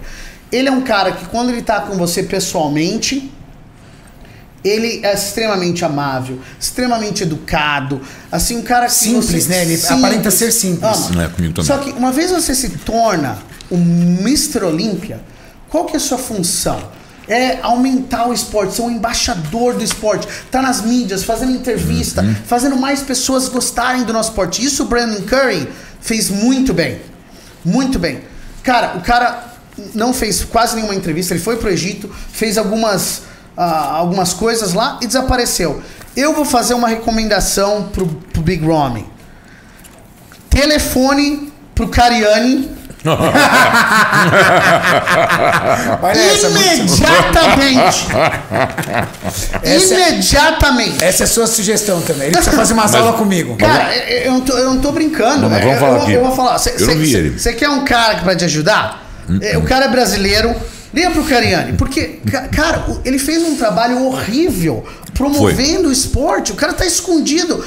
Isso, é- Ele sumiu, né, cara? Cara, parte do que você é é, é você, você ser um embaixador, você fazer as pessoas gostarem do esporte, em entrevistas, fazerem coisas. Cara, é, o cara não fez nada. Verdade. Esses dias ele É fez verdade. uma postagem na língua nativa dele. Eu falei pro. pro- Acho que foi com você mesmo, Hermes. que Eu falei assim, cara, como é que o Mr. Olímpia não faz a postagem em inglês? Ele fez na linguagem nativa dele. A linguagem dele é uma. é- a língua que ele fala até é totalmente desconectada do, do, do planeta todo, porque é uma língua muito pouco falada. Se ainda fosse o espanhol, ainda podia falar, poxa, mas tem você. Não. É uma língua que, pe- pela, pela letra, eu, eu não sei se ele é egípcio, mas é uma. Egípcio. Então, mas ele escreveu em egípcio. Sem chance, não dá pra entender nada. ele faz eu- lives na língua nativa dele, Ele em tá egípcio. E aí, como é que ele pode representar? Por exemplo, aí eu, brasileiro, sou fã do cara, não entendi nada, não vi nada, Sim. vi a postagem dele, não percebi nada. Não deu pra saber nada de simpático que ele podia se comunicar com você, né? A Alguma representação coisa simpática, do esporte, né? né? É. Eu acho que eu acho que pessoas em compensação, o Seban, desculpa, Sardinha. Em compensação, o Seban tava lá distribuindo posters na sim, porta do fã, batendo na porta do fã, abraçando o fã. Fala aí, Sardinha, você viu isso, cara? show ficou maravilhoso. Você viu aquilo, cara? Aquilo é um sonho fazer. Eu sonharia fazer aquilo ali. Pô, mas não é bonito de ver, Sardinha? Pra caramba, pra caramba. Ó, tem, tem um clipe do, do Maroon 5, chama-se Sugar, que é genial. Não é um? Ah, eu já vi. É, é maravilhoso. Velho, é um dos, um inclusive é, é bilhão- bilhões de, de- bilhões de visualizações. Por que eu queria fazer aquilo? Imagina você ter um fã seu que ele sabe que tem um aluno na academia dele que é seu fã. Imagina você ele escrevendo pra você, que seja carta, que seja e-mail, não importa, né? E você conseguir ir nesse fã. Realiza. Imagina você entrando na academia, a acad- academia do, su- do submundo, submundo que eu digo igual a minha, que é de, né, de academia que, que De vila. é de vila. Imagina você entrando nessa academia e pegando esse cara e falar: Hoje eu sou teu treinador, você treinar comigo hoje. E, o- e- e o dono da academia foi o cara que, que promoveu isso. Seban queria- fez mais ou menos isso. É. Batendo na porta das pessoas pra agradecer o carinho das pessoas. Que isso, eu faria isso fácil. Fácil. Isso é ou não é um trabalho de embaixador, Sardinha? Eu acho. E outra coisa, vou te falar mais. Quando eu falei, é, eu- quando eu falei, por exemplo, vou dar um exemplo, quando eu falo sobre ser campeão dentro e fora do palco, tá exemplificado nisso aí. Porque não é só vender. Não. As pessoas que interpretam que nós estamos vendendo alguma coisa. Não. Nós estamos colocando saúde no nosso esporte. A saúde do esporte vem com dinheiro, filho. isso aqui, ó. Isso aqui é matéria. Se você não trampar, você não, não paga as suas contas. Então, não adianta ficar achar que. Foi o que eu falei pro Jorlan. Não adianta a gente ficar pensando que o purismo vai trazer alguma coisa de benefício. Se você tem a essência, tá tudo certo. Mas mostra outra coisa. Eu sou old, não, eu sou, eu sou new. Que isso, tô aprendendo aqui. Vou aprender. Ô, isso, aqui, isso aqui é bom, mas é, é uma coisa verdadeira, funciona. Então tá, ó, saca só. Tô tomando essa, essa aqui, ó. Vou tomar agora. E, e acabou. Entende? A verdade tem que prevalecer, mas não ficar amarrado a um conceito. Então, por exemplo, também achei que Shaw Roden também não foi um grande representante, não. Não, ó, espera aí. Essa... espera aí, acho que essa daí é. Essa daí vai virar uma. Não fomos representante? Puta, o cara tá sendo acusado de estupro. Fala sério, né? Putz, Pesado, né? o cara estourou tudo ali, entendeu? Ele colocou a gente numa situação esdrúxula, porque o que, que a gente faz agora, entendeu? E eu sou reiteado. Quando eu falo, eu falo, o que eu falo, não- não- eu não, não sou dono da verdade, é só a minha verdade. É, é muito simples de entender. A minha visão do esporte era, por exemplo, eu via, eu para mim um dos melhores representantes que o mundo já teve, o bodybuilder já teve é o Jay Cutler. Porque Falou É o perfeitamente. Porque pensa comigo, se o Jay Cutler for sentar aqui com nós, todos nós vamos ficar assim, ó. Caralho, mas como é que eu vou aprender com esse cara a ser representante do nosso esporte? Porque o cara é do caralho. É do cara. O cara é do caralho, velho. Depois do coisa. Arnold, sem dúvida. Sem dúvida. E, e não tem. Sem dúvida. Depois do Arnold, o maior e melhor representante do bodybuilder foi o Jay Cutler. de verdade. Se, se você pega o Jay Cutler hoje, eu- eu- agora, eu ligo pro Jay, Jay, amanhã eu preciso que você faça uma entrevista comigo. Ele não vai hesitar num segundo. Aí você, pe- você liga pro Big Ramy. Eu vou estar aí amanhã sem dúvida nenhuma. Ah, cancelei. Ah, não tem um negócio. Ah, tem uma outra coisa acontecendo. E, sabe, ele, não, ele, não, ele não é acessível. O, o Jay, imagina, no Olímpia, que é a coisa mais importante da sua vida, o cara era o primeiro a chegar pra falar com os fãs e o último a sair. Sim. Sério? É, Sa- sacrificando a própria dieta e a própria possibilidade, porque ele entendia. E o detalhe, um dia antes da competição. Um dia Um antes. dia antes. Eu e acho a dele era a Os maior de atleta- todas. Os atletas aqui amador, até os profissionais, reclamam pra cacete pra participar de uma feira, ficar uma hora e meia ali no stand, rapidinho. Ah, mas eu tô de dieta. Cara, os caras iam pra participar do Mister Olímpio, os caras são open, os caras pesam 100 e lá vai fumaça, faltando. Os caras vão competir no outro dia. No outro dia, Sim. os caras ficam duas, três horas lá. E autógrafo, autógrafo nos, nas, nas, nos posters. Diferente de nós. Sem parar, trabalhando. Trabalhando. É, isso que eu tô falando. Então, quando chega um cara e o cara tá aqui, amanhã você vai competir no Olímpia Brasil, está lá no palco, você quer se tornar um profissional. Nossa, fiquei esperando por 30 minutos, me desidratei. Não, você nunca vai, você não vai chegar a lugar nenhum. É. O, o Mr. Olímpia, antes de ganhar o Olímpia, ficou quatro horas de pé, assinando autógrafo, falando com os fãs. Por quê? É. Porque ele entendeu que o esporte é por causa dos fãs. É. é por causa dos fãs. É um show, entendeu? Então, lógico, você é um atleta, mas não é, você não é só um atleta, você é um representante do nosso esporte. Tem sacrifício que você tem que fazer. Se, se alguém tá falando para você, você vai lá falar com os fãs, você só existe por causa dos fãs. Então não adianta você ser o melhor do mundo se você não tem fãs. É. E aí o show atrasa meia hora, o cara fala que perdeu é o shape. Isso. Ah, que atrasou meia meu, hora. Ó, meu Só velho, perdi o campeonato não, que atrasou não, meia hora. Renato, não, não me lembra disso, velho. Eu não. tenho um monte de revolta pra falar daquelas duas pessoas. Eu não vou, eu não vou comentar. Perdi o Eu não vou comentar. De verdade. Mas uma coisa. Tá vendo? Tá vendo vou, vou, vamos escretar essa coisa aí, porque é uma coisa que vai me deixar muito puto. Eu vou acabar falando que eu não devo. Depois não, vou, não, não fala não, é, porque eu não quero. Que é, depois vai ficar. Não quero ver ficar você entrando em polêmica. Não, não, é, é. Eu já entrei. eu já entrei muita polêmica. Eu sei. Eu já sou muito boníssimo, seu moço. Mas é eu coisa... calado já tô errado, eu entrar em polêmica Né? pra mim, eu não É. falo nada, os caras já falam. Renato falou, porra. Verdade. Foda. Mas ah, uma coisa que eu não tinha esquecido de falar, mas eu acho que é legal a gente comentar agora. Vocês lembram que antigamente nós tínhamos também uma coisa que hoje em dia acabou definitivamente, graças, óbvio. Eu não tô puxando o saco de ninguém, gente. Se o Tamer é meu amigo ou não, se ele fizer alguma coisa, é exatamente alguma coisa que eu posso discordar, não tem problema nenhum. Nós todos discordamos. Eu e o Emerson, para chegar numa. Nós, o que nós fizemos do primeiro Sardinha, ele falava, é esse troféu. Eu falava, nem fodendo. E ele ficava puto. Aí ele ligava pro cara, que o cara fazia o troféu, ele falava, Sardinha não gostou e ficou puto. Aí o cara ficava puto comigo. Aí e ficava nessa, mas saiu do caralho. Hã? Saiu, opa, fala a palavra não tá hora. Pode, aqui Ah, pode foda-se. tudo. Então, Foda-se. é, foda-se. Por que, que eu falo a palavra? Porque eu quero. Foda-se. Então, é, porque eu, eu, eu- tenho certeza que, é, que é uma verdade, então não tem por que eu não Tamer, falar. come também. Come. Ah, eu comi, tá Ah, gostoso por pra favor, caramba. Já, ó, Tá bom. já comeu. Tá come. gostoso pra caramba. Então, qual que é a minha ideia? Eu, eu tô falando uma, vou falar uma coisa que você vai se identificar. Eu tenho certeza que todo mundo vai se identificar que se, se competiu alguma vez na vida nessas épocas que não eram essas épocas agora de 2018 pra cá. Acabou aquelas divisões de paulista a menina entrava, tá? Vou dar um exemplo. Tô- não importa a categoria. A menina entrava e tal, ela falava assim pro o pre- preparador dela, falava pra mim, por exemplo. Ela, nós ganhamos o Paulista, falou, falou "Pala- parabéns, agora no brasileiro só tem três semanas e tal. Não, não, não vou no brasileiro, não. Eu falei, mas como? Você acabou de ganhar o Paulista? Acabou de ganhar o Paulista. Ela falava, não, porque o meu padrão do brasileiro é outro. Cara, Aí, muito isso. é, fala, fala se não é verdade. Aí ganhava o brasileiro. Isso não é uma, não é duas, não é, é, dez, é 20 pessoas. Falavam a mesma coisa pra mim. O brasileiro, ah, mas o padrão lá fora é outro.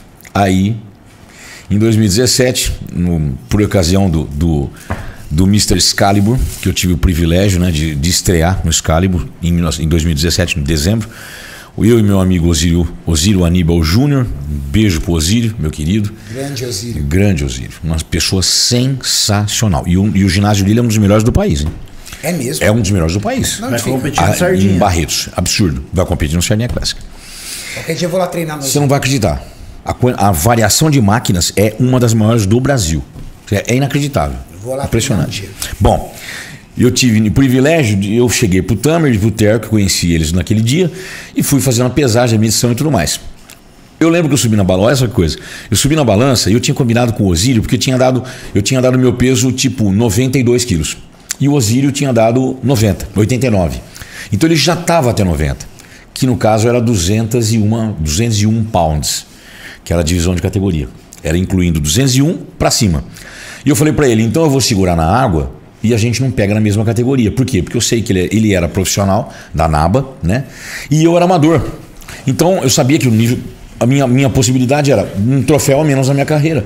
Por quê? Porque eu entre o Osírio, se entrar quatro caras, perdi, tô fudido, perdi o troféu. Enfim, separamos e eu falei, eu seguro na água. E ele falou, tá beleza. E nós, nós treinando na Golds. E nós treinamos e tal, fizemos treino e fomos embora pro campeonato. Chegou no campeonato, quando eu subi na balança, eu subi de, só de sunga, óbvio. E eu subi na balança, o Tarek, o Tarek, o Tarek, ele falou pra mim assim, mas, mas deu 202, que era um pound, velho. Ou seja, 454 gramas. Aí ele falou assim, não, então você vai, você vai sair pra perder, né? Eu falei, não, não vou ficar nessa categoria mesmo. Ele falou, por quê? Porque você vai dar uma mijadinha, 400 gramas, vai embora, você fica no topo da outra categoria. Eu falei, não, porque eu já combinei com meu amigo. Então eu vou na categoria de cima e ele vai na de baixo porque é uma possibilidade a menos. Eu sei que ele é um excelente atleta, mas eu vou na de cima. Ah, e aí? Aí que eu entrei na de cima, fui na categoria na mais pesada e peguei caras de 99 quilos e tudo mais. Mas Você enfim. com 92. E eu com 90 e... 90 e meio. 90 e meio. Puta merda, velho. 90 quilos e Pegando os 400 caras gramas. com 99 no talo, né? É. Os caras caveira com 99. Foi, foi, foi. E aí, é, eu lembro que eu falei isso, o, o, o Tark ficou assim, falou assim, muito bonito o Sardinha. Ele falava meio arrastado ainda também, né? Igual o Tamer, né? Ainda não, até é, hoje. É, ele falou... Aqui, aqui no chat eu tô tirando meu sarro. Bodybuilder. Bodybuilder.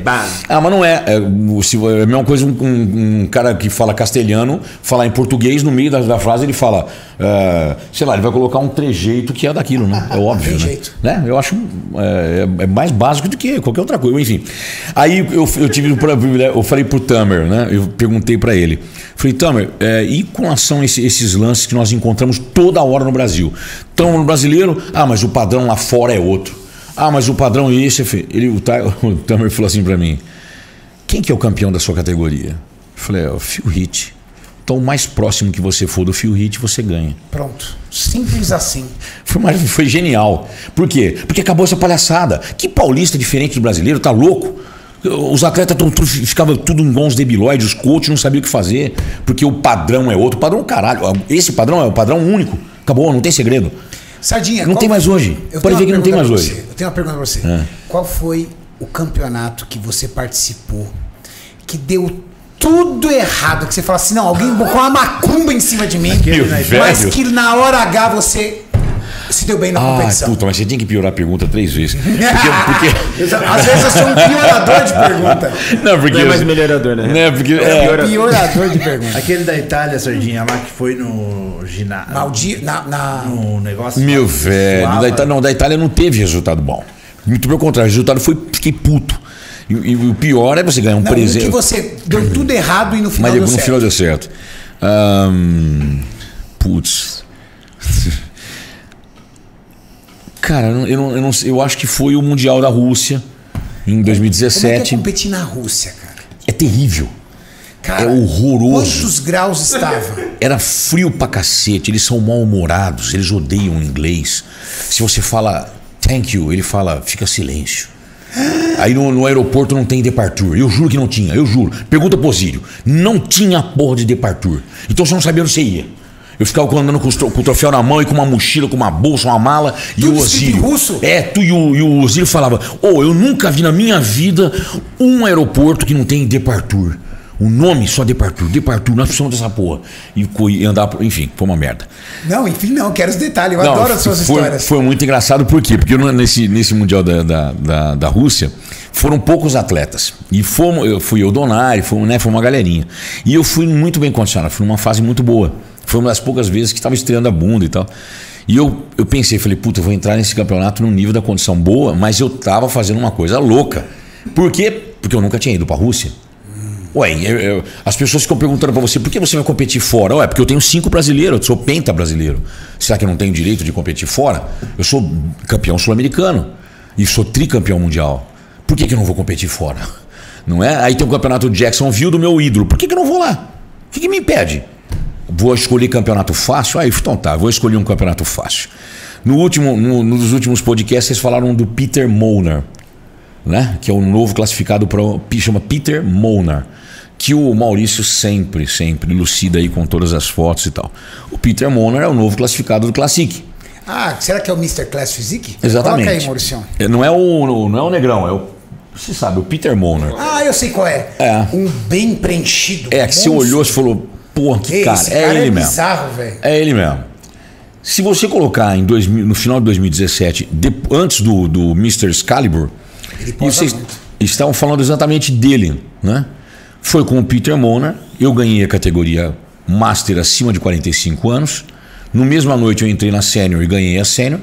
E depois eu fiz três confrontos com o Peter Monar e o, árbitro não sabia para quem que ia dar primeiro. Você competiu contra esse cara. Sim, eu fui vice, ele foi campeão da profissional da UABA. Caramba! Campeonatinho fácil, né? Fácil pra cacete, velho. É isso aí, ó. Três confrontos nós fizemos. E ele falou pra mim no final, ele abraçou, tem no, tem no meu vídeo lá do YouTube.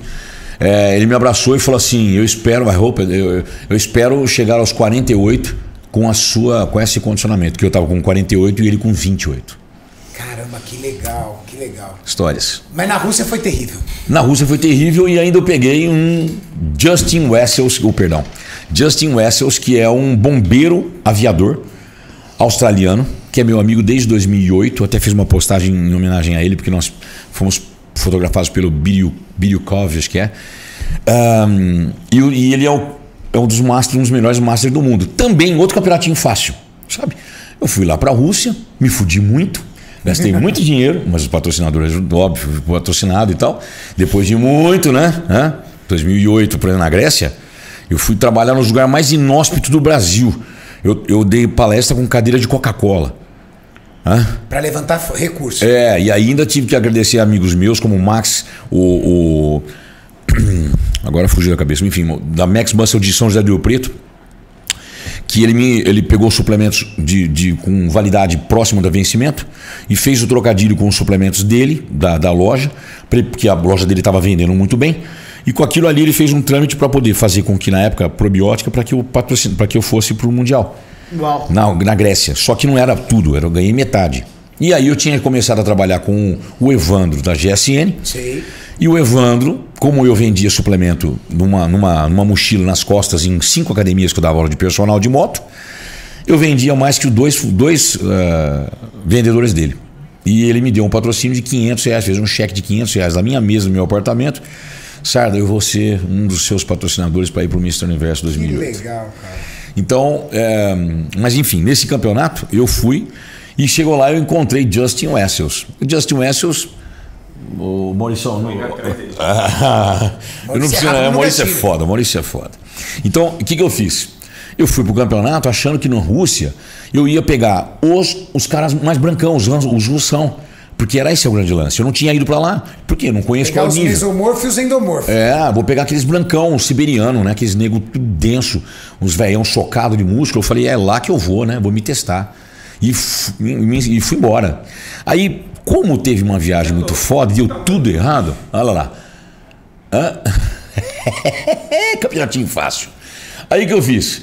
Eu competi com ele. É. Não, é transparente. Ó, é aqui, tá vendo aquele aquele Mr. Universo ali, ó, olha lá, olha lá, ó, 2018, que foi um ano depois de ganhar de mim. E no ano seguinte, que foi exatamente 2018, ele competiu contra o Hole Winkler, com o William Bonac e tudo mais. Ali é no Arnold Class, no Arnold Class da Austrália. Olha lá, eu e ele. Olha que legal, cara. Olha lá. Olha que legal. Quantos anos ele tem? Ah, ele é uma, ele agora. Parece, ele parece que o, o, o. Como que é aquele cara que era super definido? Ó, o Andrés Munzer. Lembra, lembra, É muito seco, velho. É muito seco, é, é, transparente. Meu, é ele? É ele, olha Cara, lá. ele é muito parecido com o Musler mesmo. Olha lá o Roy, é, o Roy é. Winkler. Demais. O Winkler olhou e falou assim, acho que não vai dar bom pra mim não. Infelizmente, cara... se despediu de nós, né? O é o... Aqui. Ai, qual é o nome dele mesmo? Enfim. Luxando. Luxando. Luxando. É. E, eh, então, ele ganhou de mim em 2017 no Mundial, depois na, na, na, no Mundial da Rússia. Depois ele se inscreveu em 2017 no Mister Universo da NABA também, e foi aí nós de novo nos enfrentamos e fizemos dois confrontos de final, eu e ele. E eu fui vice e ele foi campeão. E no ano seguinte ele competiu com o Willy Winkler. É um, é um campeonatinho fácil. Não, olha lá o nível. Ele é, ele é excepcional. Ele é muito. E outra, é um gentleman. Gente, esse cara é muito legal. Olha lá. Falando do Wickler, o cara desapontar, fez um desapontamento muito grande nas últimas competições. É, infelizmente. infelizmente. Ele, ele perdeu um volume muscular muito grande, é. né? E definição. E definição também. Dos, dos, Parece que ele ficou off assim por um tempo, né? A sensação. É. Desapontamento. Vamos voltar a, a, do aberto. O que, que você acha? Na Open. Na e aberta. Open? E aberta. Ó, o Rad Chopin, eu, eu, o Rad Chopin é um cara que pode impressionar. Por quê? porque ele está sendo guiado pelo Ronnie Rambert, que na minha opinião, de novo, eu gosto muito do trabalho dele, eu acho que talvez o melhor treinador do mundo, ele é muito meticuloso com os detalhes. Uma coisa você sabe que o Had não vai ficar fora de condição. Não. E, e, a condição dele do ano anterior foi melhor do que esse ano, porque ele chegou há, há dias. Então o Rony não teve muito tempo de ajudar ele. Dessa vez ele chegou bem antes. Sim, sim. Então essa eu né? falo pra você, o, o Hadi vai estar tá trincado. Imagina. Porque na outra vez ele chegou, eu acho que tipo uma quinta antes. Sim, sim. Chegou muito em cima da hora. É. Agora ele tem cinco semanas nos- na mão do, do, do, do Randy Raymond. É. Ele vai estar tá trincado, isso eu garanto pra você. E o bicho é grande. Eles não vão fazer um erro. Uma- uma- o Rony pode ter muitos erros como preparador, mas uma coisa ele não erra é no condicionamento. Você vê a maioria dos atletas dele, de mim, do Phil Heath, do Jay Cutler, uma coisa, ele sem o Jay Cutler sempre teve um pouquinho de problema de condicionamento. Sim. Ele sempre foi grande, mas ele realmente mudou a carreira dele quando ele ficou com o Rony. Essas fotos que o pessoal vê aí são quando ele tava com o Ronnie Rambert, que Não na época do, do Chris. Do Chris. não, não é coisa do Chris. O Chris é um. Olha, o, Chris é um grande. mas O Chris, de vez em quando, ele, ele, ele dá preferência um pouco pro volume muscular. Quando o Ronnie faz um erro na preparação, o cara tá um pouco flat. O cara tá um pouco. De tanto que ele puxa na condição. Tanto que ele puxa na condição. Então o erro dele é na, na flat, mas nunca falta de condicionamento. O Chris, não. Se o erro dele é, o cara fica um pouco. Mesma Cheio, coisa com outro cara que eu gosto muito, que era de Nova York, tô, tô lembrando o nome dele. O cara era árabe também, libanês. Ah, O- Putz, que era árabe. é, o. Ele treinou. Nova York, eu vi Ele era profissional, ele é profissional. O. Tinha um braço grande. Bom, ele é um grande preparador também, o George, George Farah. George Sim, Farah. George Farah. George Farah é a mesma coisa. O George, quando ele fazia erro, ele fazia erro de fazer o cara ficar muito volumoso. Agora, o Chad, Chad Nichols é a mesma coisa. Ele, né? O Rony é conhecido, ele nunca vai perder o condicionamento do cara. Ele vai sacrificar a massa muscular, mas condicionamento ele não vai sacrificar. Então o Had, eu garanto que ele vai estar trincado. E ele é muito musculoso, né? É, agora, a pergunta número um que tá todo mundo fazendo lá nos Estados Unidos é.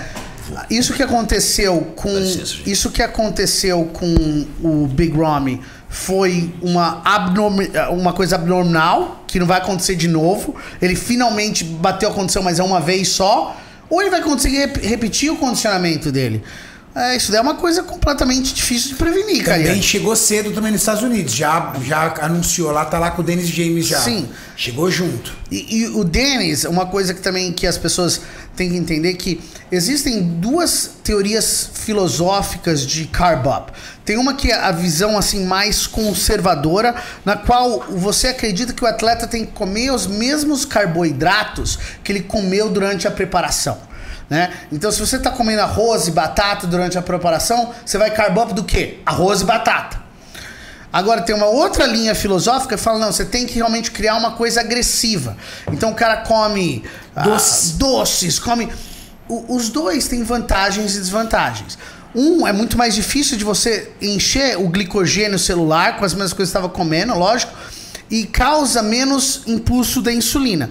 O outro ah, imediatamente causa o glicogênio de encher, o glicogênio celular, o impulso da insulina é muito agressivo, então o cara fica arredondadíssimo. Só que a janela, a janela ali é muito pequena. A margem para erro é maior com, Sim.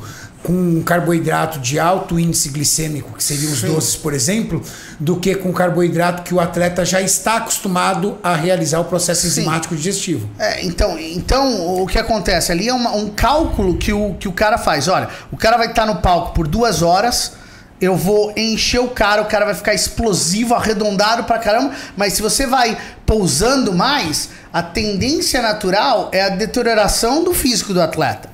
Né? Ah, agora, se ah, o, outro atleta, o outro atleta que tem um- uma versão mais conservadora, o que acontece? Você vai pousando mais e ele vai ficando flat, mas ele, ele continua preservando o condicionamento, só que ele fica pequeno. né? Ele vai ficando mais pequeno.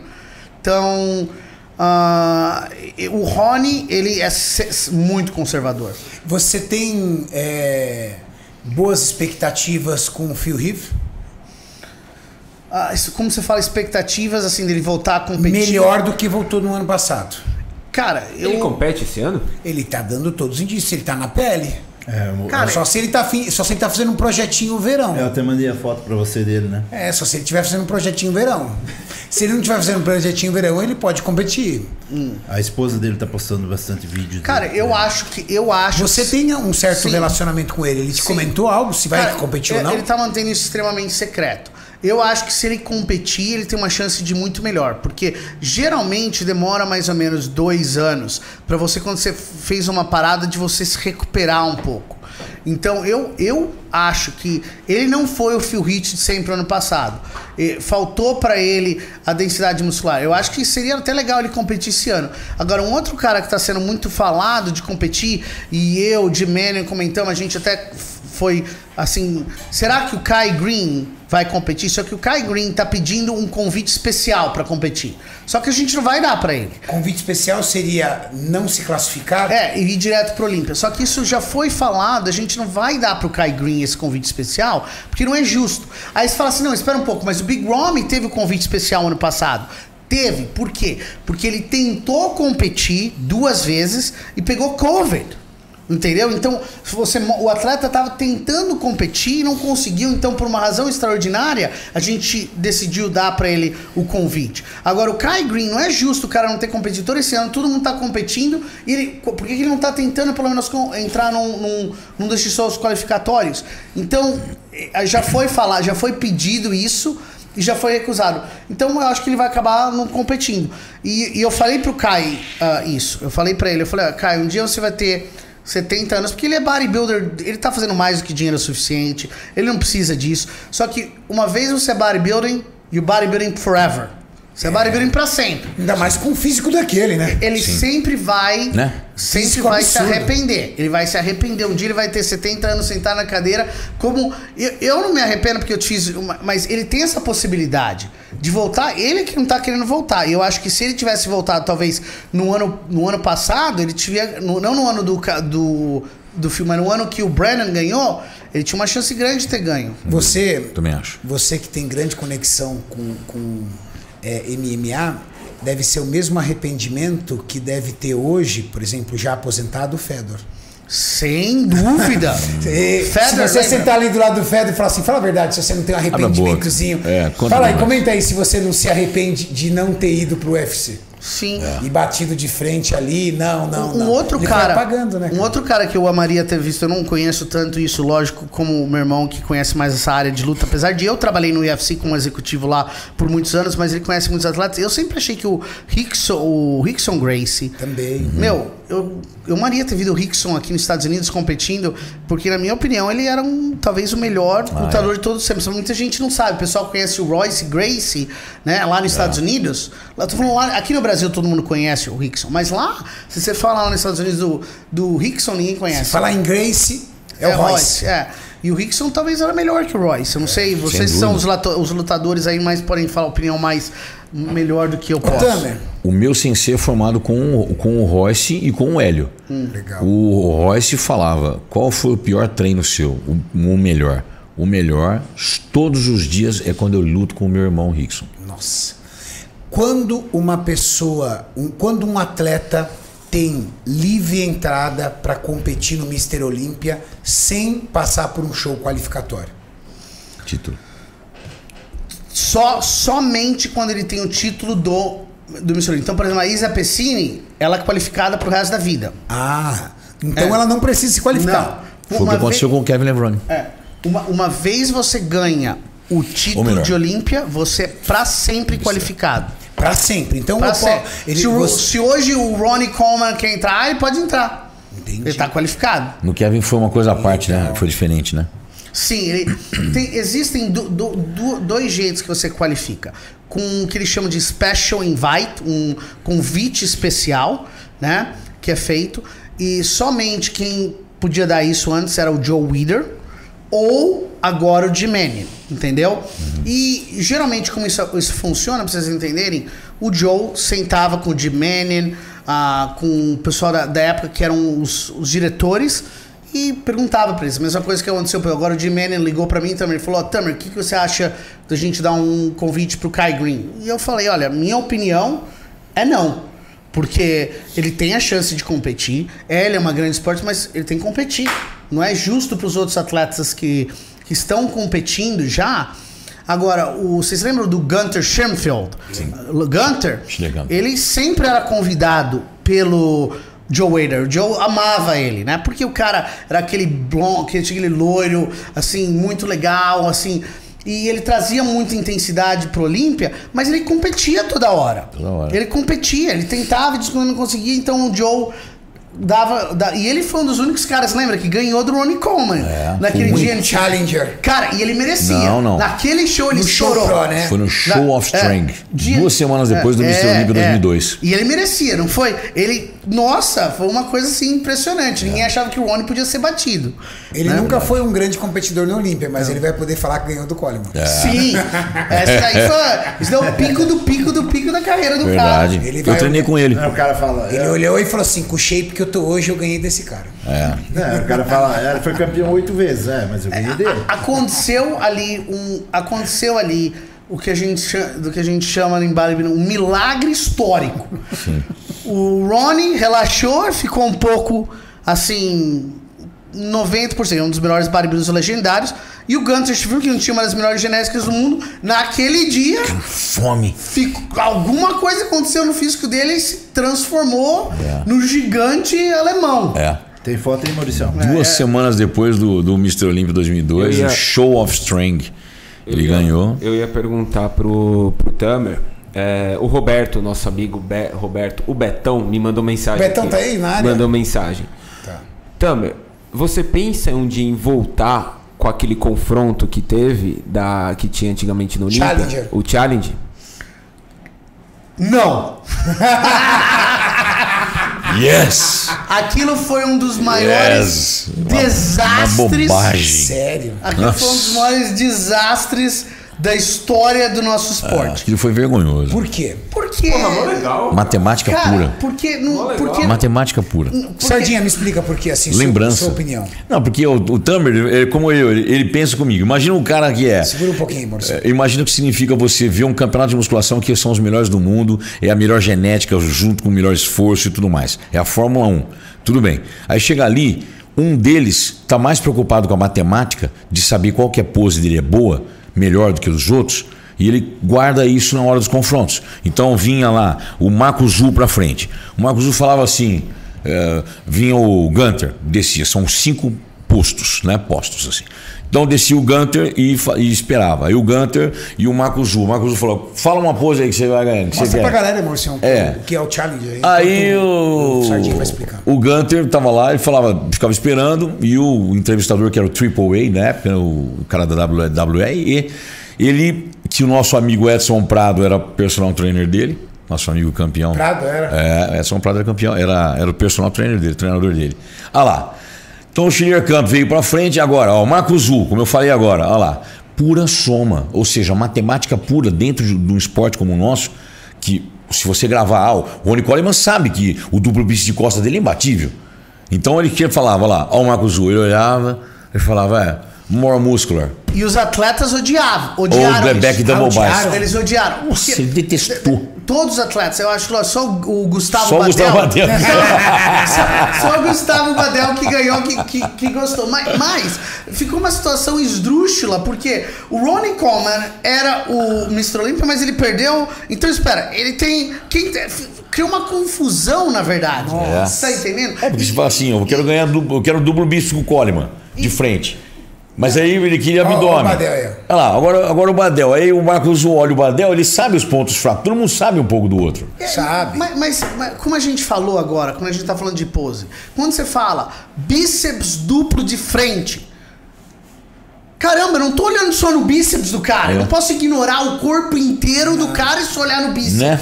Isso não é bodybuilding. É, é, eu- eu tô olhando na, na pose em geral. Como um todo. Quando, quando eu falo assim, ah, se fosse assim, ah, um cara que tivesse uma costa boa, mas não tivesse perna nenhuma, ganhava. É. Então, não- isso não é bodybuilding, entendeu? É, a, a junção do, do- de tudo é o que faz o esporte, a beleza do esporte. É. É, é como se fosse pegar uma, uma parte do, do da NBA, né, ou de futebol e falar, olha aqui, quem que é o melhor ah, chutador com a perna esquerda, o melhor chutador com a perna direita? Em vez de jogar. Em vez de jogar. Então, isso faz o cara ser o melhor jogador? Não. Isso ele não faz. Ele Boa pode comparação. chutar bem. É, então não tem sentido. O que faz um atleta de futebol bom é a, a complexi- complexidade de todos os elementos e o talento que ele tem. Não só um talento. Não adianta você ser bom numa coisa. Eu sou bom de escanteio. Ótimo. Isso não é jogador de futebol. Você é bom de escanteio.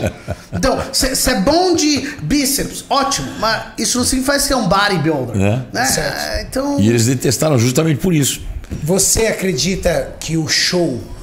Isso é uma pergunta direta. Você acredita que o show de fisiculturismo é chato?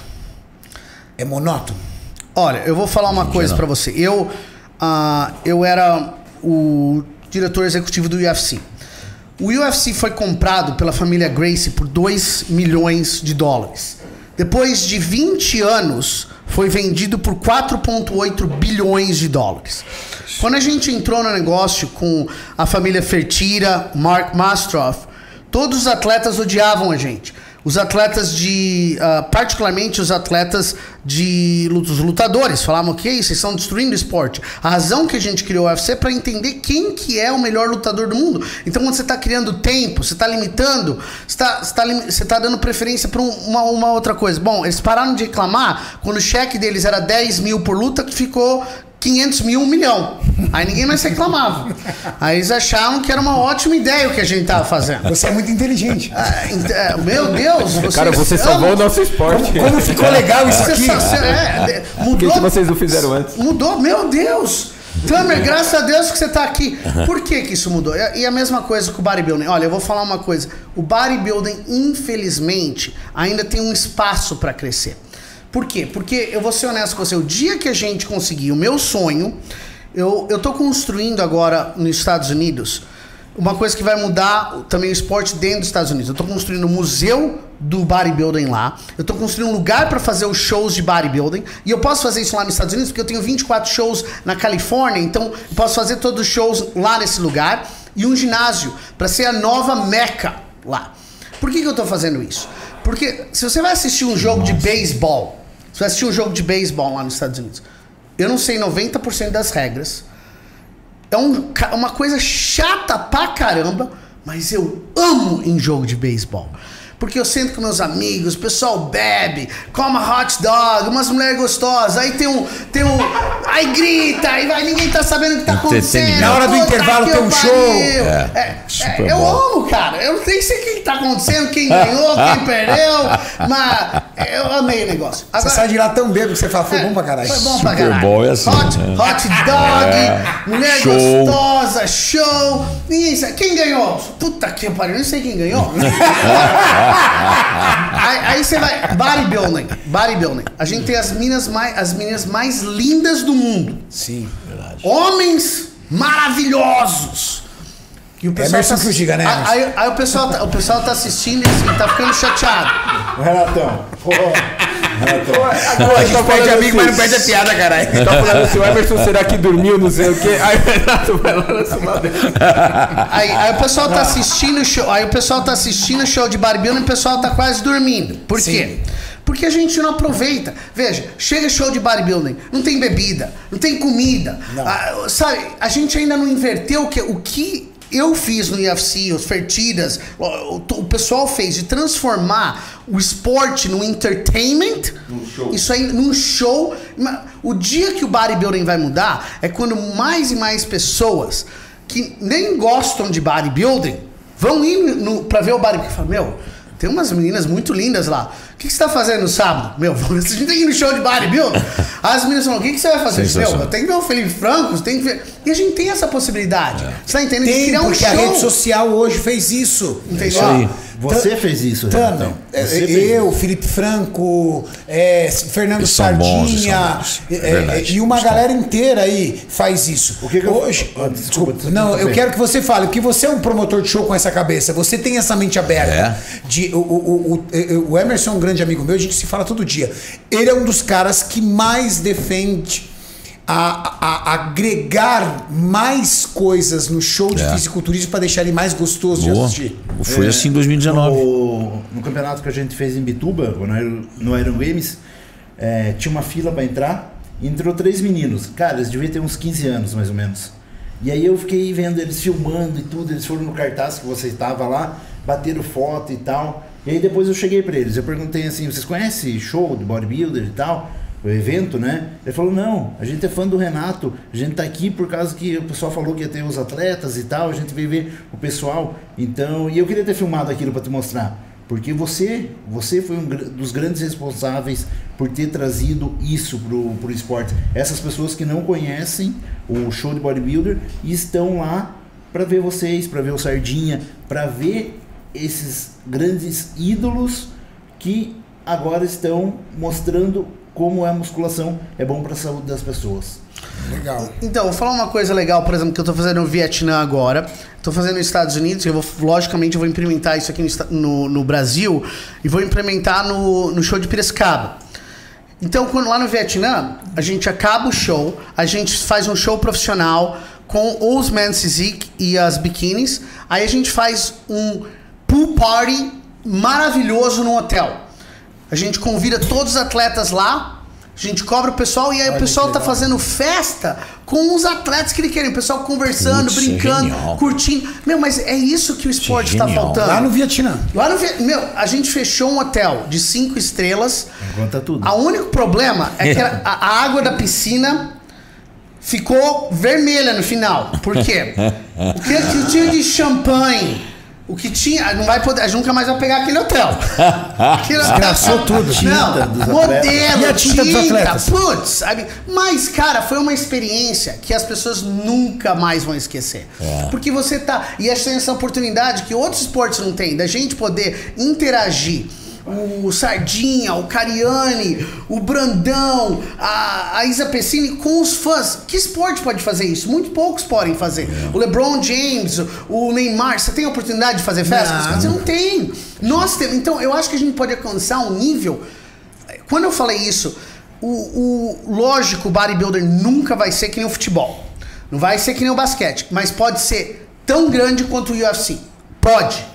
A gente, acha, hein? a gente tem esse potencial. Quando a gente começou, o, o Dena, o Fertira, o pessoal tirava sarro, a gente falava, ó, oh, a gente vai colocar isso na televisão. Vocês sabiam que o UFC pagou, tava pagando pra Spike TV, pagando pra colocar o UFC lá, porque ninguém acreditava. É, era, era um desastre. Ninguém, meu, vai ter. Você sabe que uma coisa que muitas poucas pessoas sabem, antes da primeira luta do UFC na televisão, os caras chegaram pro Dana, Dana uh, White falando, Dana, tem um jeito dos lutadores lutarem, mas não pode sangrar.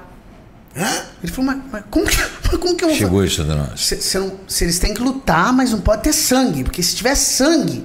Como é que eu mostro isso na TV? Ele falou, não vai ter na televisão, não sei o que lá. Meu, era uma coisa assim, aí que nunca, as, ninguém, os executivos mais altos lá dos Estados Unidos não acreditavam. Tiravam um sarro, era uma coisa de comédia, sabe? E hoje Quando é que foi a virada? Qual foi o momento da virada? A virada foi quando no, o Griffin, lembra do Griffin? Lo, o Forrest Griffin lutou com, esqueci o nome do outro cara. A Forrest Griffin foi aquela luta final do UFC.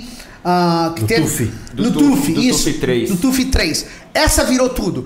Porque a audiência explodiu, as pessoas que gostavam do UFC começaram a ligar para os amigos dele. Não, você tem que assistir o que está acontecendo. Uma coisa incrível. E aumentou o a popularidade. Stephen Bonner. Stephen Bonner.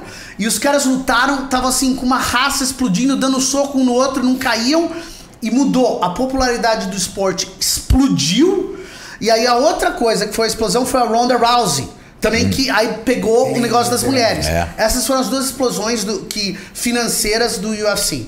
E isso, coisa, isso pode acontecer com, com o bodybuilding, pode, mas a gente... E a gente tem algumas explosões acontecendo dentro de um mundo pequeno, como a vitória do Zancanelli lá em Porto Rico, que todo mundo viu. Ramon, gente, quando o Ramon pegou isso aqui, eu falo para vocês números tangíveis.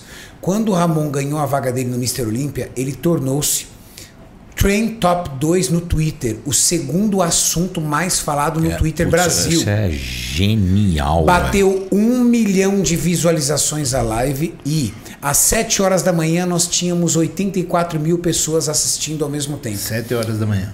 7 horas da manhã. Ou seja, o que o Tamer está falando faz todo sentido. Nós temos sim potencial para chegar na TV. É só uma questão de executar e, e, e a gente transformar. Historicamente, o fisiculturismo, nosso esporte, foi um, um esporte que foi 100% só focalizado na competição. 100%. Ah, ó, e hoje em dia, o que, que faz o bodybuilding ter sucesso? O que, que mudou quando a Muscle Contest veio? Eu trouxe uma visão ah, de negócios para o bodybuilding. Os, os, para começar, número um, quando o pessoal falava atleta, eu não chamo de atleta. São os nossos clientes, os nossos, cons, os nossos consumidores. É, tem uma diferença muito grande, porque você trata o cara como atleta é uma coisa, você trata o cara como seu consumidor, você tem uma obrigação com o cara de fazer uma experiência pro cara. Essa visão que o Sardinha tem, a visão que o Emerson tem, a visão correta de fazer um entretenimento. Acontece que não pode ser só de um lado, é um balance, é um balance de você fazer uma competição. Então quando eu, o Emerson, a gente tá produzindo um evento, a gente tem que ver o que? As luzes tem que produzir um efeito muito legal para a audiência, mas também não pode prejudicar a arbitragem. E a- as luzes também têm que ser muito legais, mas não podem ser tão caras que o show tá perdendo dinheiro. Porque se tá perdendo dinheiro, como você vai poder promover mais eventos? Então é o balance entre ah, o negócio, o, o entretenimento e a competição. E existem. eh, você faz esses três juntos, aí tem um show que tem sucesso. Acabou. Um show com Faz sucesso. muito sucesso, muito, muito. Faz sentido, né? É um quebra-cabeça que se fecha. Assim. Fernando Sardinha, meu Ô, Renato, irmão. rapidinho. Ô, Emerson, é, vende cerveja lá no, no Sardinha Classic, então, pra nós, por favor. Mas vai ter, vai ter, vai ter. Vai ter A gente cerveja? tá com patrocínio numa cervejaria. Isso é demais, cara. Isso é demais. Aí, Tamer, começamos já, Tamer. É, só. Aí, eu falei pra você do negócio de business. Aí, o que, que é a implicação disso? Aumenta a segurança. Aumenta a segurança, porque o Maurício bêbado, você precisa de ver, ele sobe na mesa, dança. Eu posso muito bem, bêbado. Ele vai subir pousando lá, vai querer bater confronto lá com esse shape quadrado. Lembrando, pessoal, convidando todo mundo para esse final de semana, Mr. Olímpia, a maior feira aí do Brasil, é, esse ano voltando, né? Graças a Deus há dois anos. Nossa. E também Sardinha Classic, 25 de setembro. É um grande show para vocês. Pessoal, esse final de semana, sexta, sábado e domingo. Sexta é só pra lojista ou tá aberto? Não, tá aberto. Sexta, sábado e domingo, você vai encontrar com certeza o seu ídolo favorito dentro do estande, tirando uma foto com você, te abraçando. Eu estarei lá, Paulo Musi estará lá, Ramon Dino estará lá, todo o time da Max Titânio, com exceção, infelizmente, de Angela Borges e Kaique Pro, que estão já nos Estados Unidos para o Mr. Olímpia. Você vai encontrar Fernando Sardinha e toda a galera que você está acostumada, que fazem parte de outros canais, de fa- que fazem parte de outros times. Você vai assistir os atletas da Casa dos Campeões, Vitor Boff, Companhia Limitada, Gustavo Bico, competindo no evento. Quem entrar na feira do Mr. Olímpia automaticamente já recebe o direito de assistir o campeonato. Sim. Isso é muito legal. Então, por um único valor, você Sensacional. vai fazer parte da feira, você vai receber brindes nas- nos estandes das marcas de suplemento, você vai conhecer pessoalmente a galera que você segue através das redes sociais e ainda vai assistir o campeonato. Vai ver quem serão os próximos profissionais qualificados através do Mister Olímpia. E dia 25 de setembro, o que, que nós temos? Sardinha Classic, tá aí o homem. Mariachi, em Balneário Camboriú, se Deus quiser, Camboriú. de novo. Cara, eu tô doido pra ver aqueles old school no palco. Ah, Todos meus amigos, todo mundo. Todo mundo hoje, vai. Hoje a gente atualizou. Já estamos aí batendo 700 atletas e também, e também É. estamos com 35 atletas master. É mesmo, Calma. cara? A Master vai ser pesada. 35 atleta master, velho. Que delícia, Tudo de school. Eu vou pegar os meus, meus, meus irmãos de palco. Eu vou chegar lá antes, Tá. porque eu- é- isso, é, isso ainda as pessoas podem fazer parte ou já fechou Ah, palestra? Não, as palestras fechou. Já É, fechou. é, a gente eu, fechou. eu, Júlio, é, Gabriel Kaminski, Fernando, Fe- Felipe Donato, entre outros. Quem mais vai pa- palestrar lá? Capial, Sardinha, Patioloque. Panaim. A Panaim. do- doutora, Dan- a, da- a doutora Dani Farias, é Dani, né? Tati. Tati, Tati, Tati, a Farias. Tati. E É esse time pesado que vai palestrar na quinta-feira. Se você se inscreveu, você vai se beneficiar aí de informação. E a partir de sexta-feira vocês começam a nos ver na pesagem, Na, nas Na quinta tem o VIPs. treinão. Tem o treinão. Tem eu o tá treinão, lá, todo mundo junto, lá treinando. fazendo o treinão. Ah, Vai ser demais a coisa. Na, no sábado nós temos a competição. E no domingo também, também, também vamos ter uma poupada de frente. Ah, isso é pessoal. maravilhoso, é o que eu tava Vai ser querendo. bem, bem bacana. Muito legal. Muito Bom, legal. antes de a gente finalizar aqui o nosso podcast agradecer, o Maurício tem um recado pra galera. Mauricião, Vamos agradecer a Life Strong Energy Drink, Renatão, patrocinador aqui do nosso podcast. Energético zero, tudo zero. O melhor energético do Brasil. Se você é distribuidor, é lojista, entre em contato com a Life Strong e, e distribua também, venda também nos seus negócios, na sua loja. E Renatão, vou agradecer o Thiago, lá de Acapulco. Thiago não, perdão, o Vitor lá de Acapulco. Que o tem que, que é Acapulco? Do condomínio? no condomínio Jardim Acapulco, Ah. que tem a, a adega lá, que a gente foi visitar e tinha Life Strong lá. Vitão, um abraço. O Maurício ganhou uma garrafa de gin do cara pra fazer a propaganda do cara no podcast. Pensa num bicho que bebe, né, velho? Garrafinha de um litro, top. Top. Semana que vem vai chegar umas 30 garrafas de coisa aqui pra ele. Pode mandar, só me, me chama no direct. Sardinha, meu Ô, irmão, meu velho. próxima vez quero você aqui, eu e você, pra uma entrevista pessoal. Tá. Renato Cariani versus Fernando Sardinha. Tá bom. Podemos fazer isso em breve? Com o maior prazer, quando você quiser. Tamer, você sempre fantástico, somando muito com a gente aqui com o canal. Obrigado. Sempre bom estar trabalho, aqui junto com vocês. parceria. Vejo todo mundo no Expo Center Norte pro Olímpia Brasil, hein? Sexta, sábado, domingo, estarei lá. Emerson, meu irmão amado. Valeu, irmão. Obrigado, Obrigado, por mais obrigado uma. você. Dessa vez você falou bastante. Falei, falei, Fiquei feliz. falei. Da outra vez os caras falaram que você. falaram assim, colocaram, colocaram um totem aqui. pra ocupar a cadeira, botaram um totem aqui, sacanagem. Mauricião, muito obrigado. Gu, muito obrigado. Esse foi mais um Iron Bag Podcast especial. Obrigado. Fernando Sardinha Obrigado, pra vocês. Valeu.